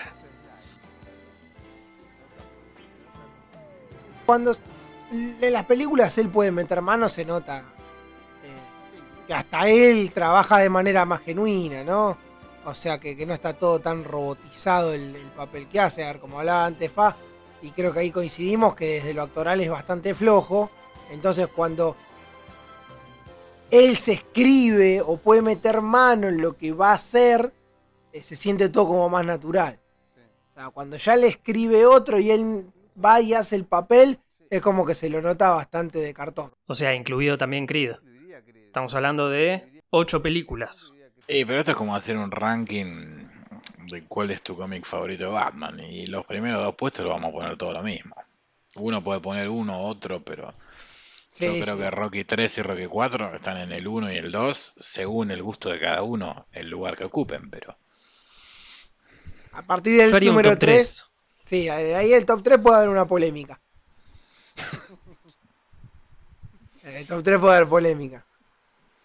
Yo soy muy fan, pero muy fan de Rocky 3.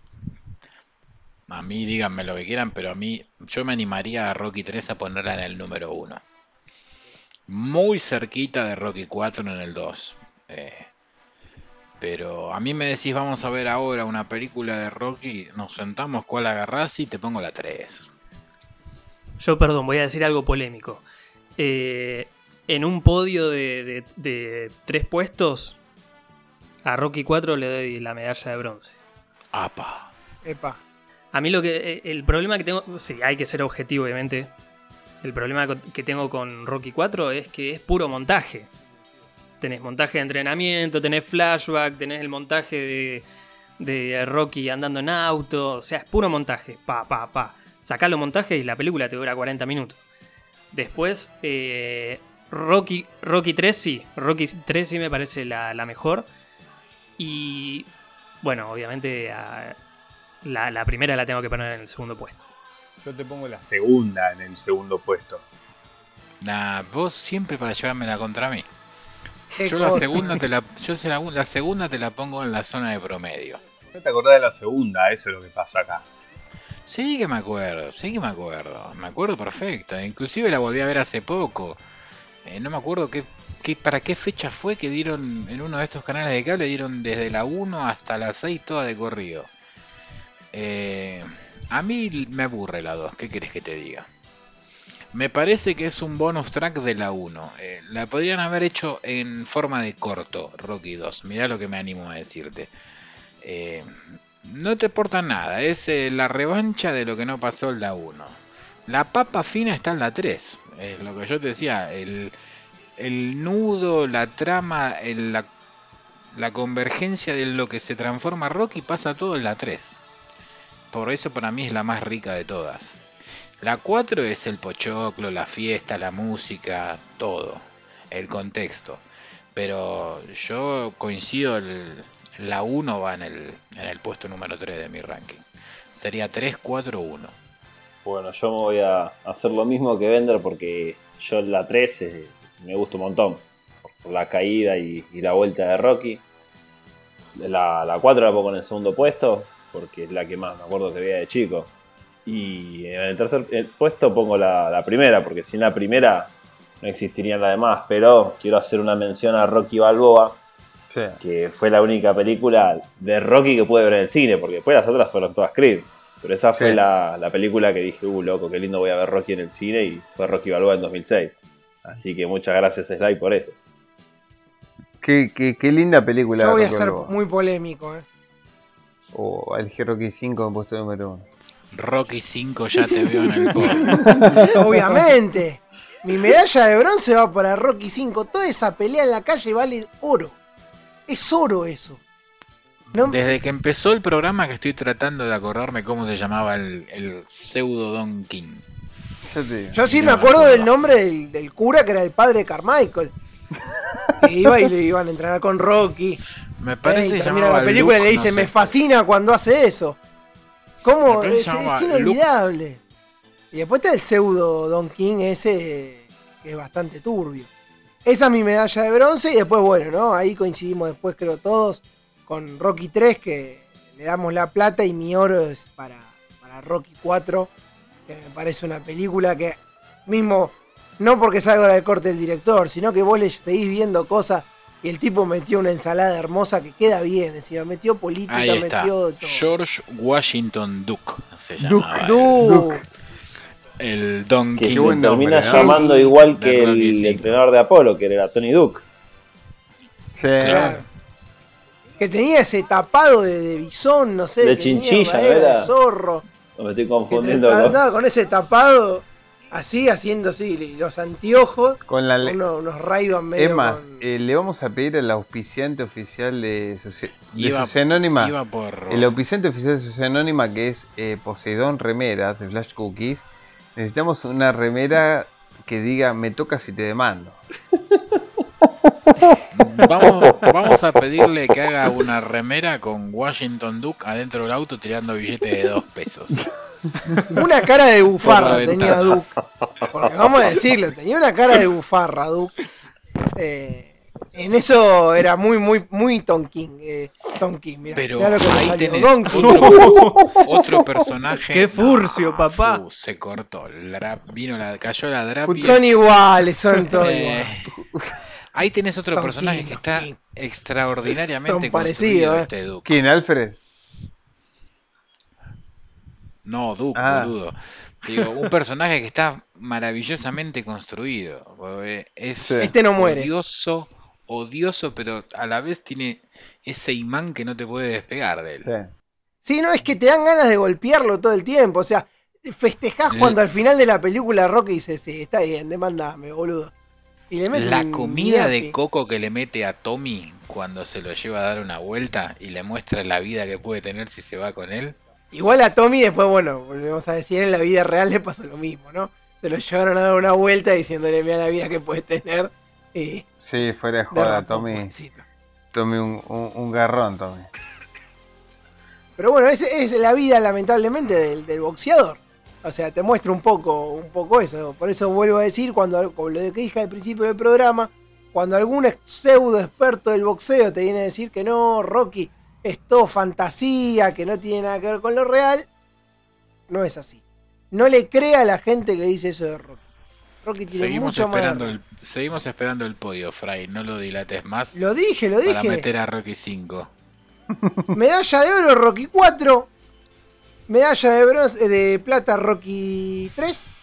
Medalla de bronce Rocky 5. Ahí está. Un Eh. tipo con huevos. Con cojones. Hay que bancar a Rocky 5, hay que reivindicarla. Y vos, Zap, que pusiste la bomba, pero No, para mi favorita es Rocky 3. eh, segundo Rocky 4 y, se- y tercero Rocky 2. yo les voy a pintar una un poquito más difícil. El momento Rocky favorito de ustedes. No hace falta que sea de Rocky, ¿no? El momento que más les gusta a ustedes de todas las sagas. Uno, una escena, un momento, un no sé, un diálogo, una acción, lo que quieran. Y yo tengo que ir por el, por el montaje de entrenamiento en Rusia. Zarpada. Eso para mí es lo más icónico del personaje. Sí. Sí, sí, sí. La verdad que es un, es un momento. lo- los montajes de entrenamiento que después en Creed se cagaron bastante. Especialmente en Creed 2. Se cagaron bastante los montajes de entrenamiento. Em, Yo voy a ir por el lado emotivo para celebrar la amistad. oh. Mi momento favorito de todos los Rocky es cuando Apolo entra al vestuario con la cajita blanca y le da los grilos a rayas rojas y blancas y le dice, toma campeón, usalos. Ah, pensé que en un momento Bender estaba por elegir la escena que, que corrían en la playa. Porque No, no, no, eso es, eso es un momento lindo, pero no, el momento de la entrega de los pantalones para mí es sublime. No, a mí es un un momento que me gusta mucho, que es de, es de Rocky 4, eh, cuando Apolo cae muerto y está arropado por, por Rocky, que tarda en, en tirar la toalla, ¿no? Y todo ese, ese momento. Cuando levanta la mirada y lo ve a, Drago, ese ojo de tigre que tiene, que tiene Rocky, esa, como esa sed de, venganza, de revancha, de tener a su amigo que, que nada, que está muerto, para mí es un momento que, que siempre, siempre me, me gusta porque es como que Rocky, bueno, va por todo. Ahora, ahora, me, ahora vas a conocer eh, lo que es bueno, ¿no? Eso de y Drago ahí inmutable, como si fuera una especie de máquina. Yo me voy a ir con un momento más light. Rocky y la gente corriendo atrás de él. Tipo, el ídolo del pueblo, el ídolo de los niños. Ya Mm. está. Para mí Rocky también es parte, en parte es eso. Es como el ídolo de todos. El tipo que todos queremos es Rocky. Icónico ese momento también. Sí, cuando en la primera es que, que- que te digo esa escena que me encanta, que empieza a saltar las escalinatas y que va corriendo con, con las zapatillas, con... Era el desayuno con, con las seis, seis yemas de huevo. Ah, Las zapatillas que eran tipo la John Fuchs, ¿viste? La, la Chuck... Converse. Las Converse. Las Converse, perdón, las Converse. Dándole de comer a las tortugas antes de ir. Claro. Y se pone las cinco... Le tira un Había pedazo de lechuga a las tortugas. Había, había que correr con esas Ah, te zapatillas. quedas Sí, sin ¿eh? rodillas. ¿Sabes cómo te quedaban los pies? Un tipo de 120 kilos con esas zapatillas. Se ve la cintura Una como... ampolla andante era. ¿Sabes cómo la cintura, o sea, cómo te quedaba? Después le tirabas al tacho de basura, boludo. Encima corriendo en el asfalto. Y clavarte 6 yemas a las 4 y media de la mañana. Una cagadera. Yo tengo, No yo tengo un amigo que lo ha hecho eso. eh. Le mando un saludo que él lo va a escuchar el podcast. Qué héroe. ¿Está Ah, vivo todavía? Sí, ¿Puede sí, hacer está eso? vivo, el doctor Brugola. Sí, no, solamente que te digo que esté bien, ¿no? Eso es lo más importante.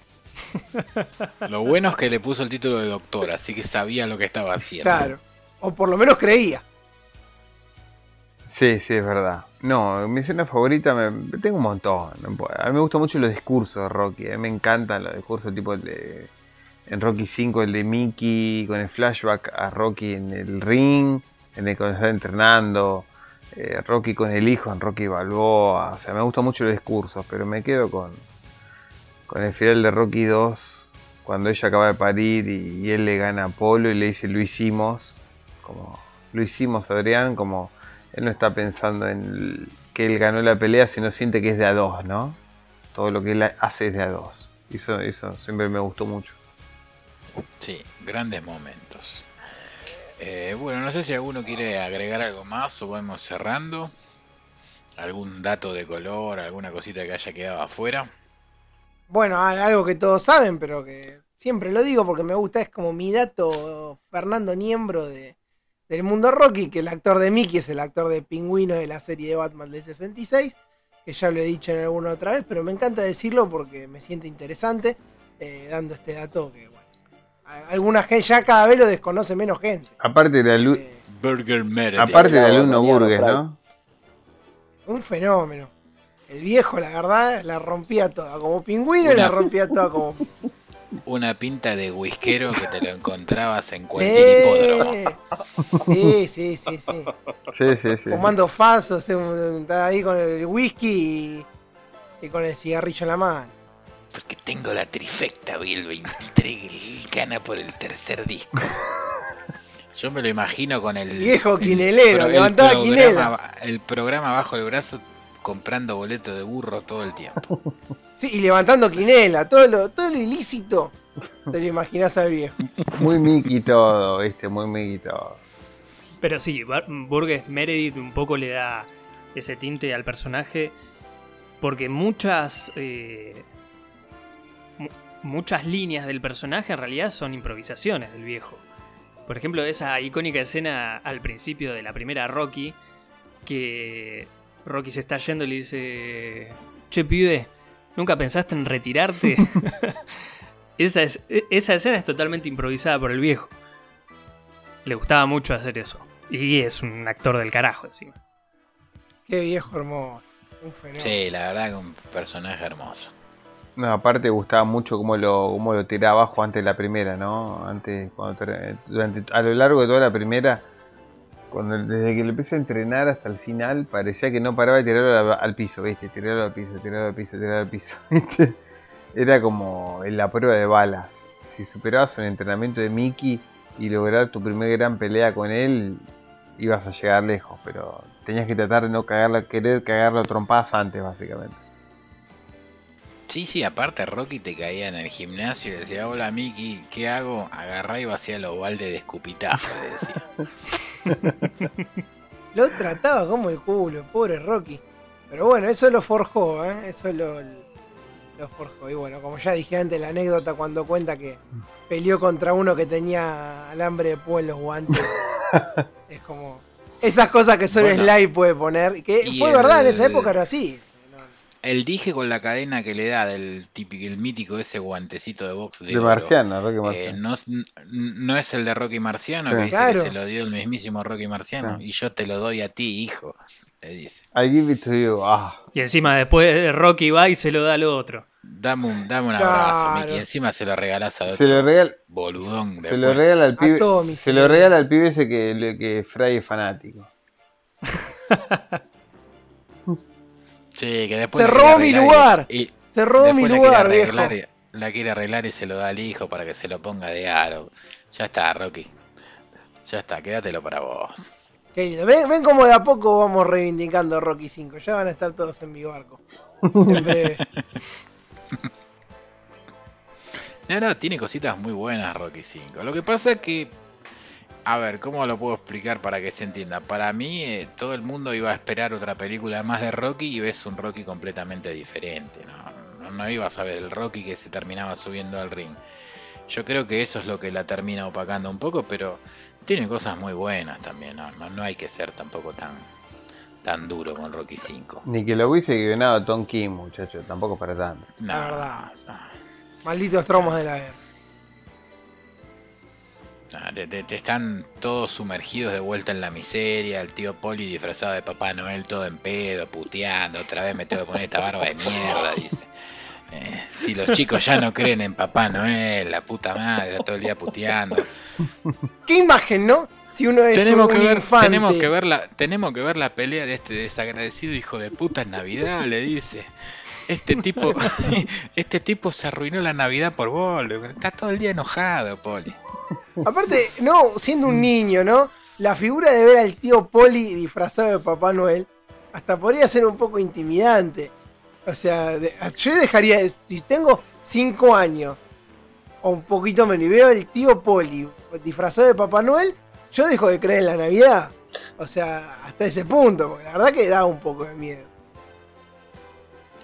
Sí, sí, es ese que se disfraza de Papá Noel para ir a robar a los cajeros automáticos. Claro, claro, tenía un poco de eso. Pobre Poli. Pero en el fondo tenía buen corazón. Era un vago de mierda, hijo de puta con la hermana y todo, pero bueno, para la fiesta se disfrazaba. Así que bueno, muchachos, la verdad que gran programa terminó saliendo. ¿no? Sí, terminamos armando algo completamente distinto a lo que habíamos diagramado, pero salió lo que queríamos en definitiva. Una charla así, bastante abierta. eh, y la verdad sí, me gustó, me gustó. Y nos divertimos Y si- bastante, ¿eh? La verdad que nos pegamos bastante de risa. Así que bueno, les va antes de pasar al final, porque también hoy tenemos banda en vivo, hoy tenemos un número internacional. eh, vamos a pasar a despedir a, a los invitados.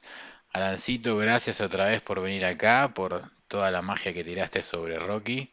Ya estamos haciendo eh, los trámites en el sindicato para ver si sos planta permanente del programa, porque Vamos a hablar de Batman, hablas de Batman, hablamos de Rocky, habla de Rocky. Vamos a ver de qué hablamos el próximo, a ver si te enganchamos también. El Y próximo programa dentro de unos tres meses. Así que lo único que queda es el de el de MJ, el del número uno, de su majestad, que si un día lo hacemos, ahí sí, voy a estudiar más que para un parcial. Pero nada, yo le agradezco a ustedes. Hay que hacer un programa de Jordan.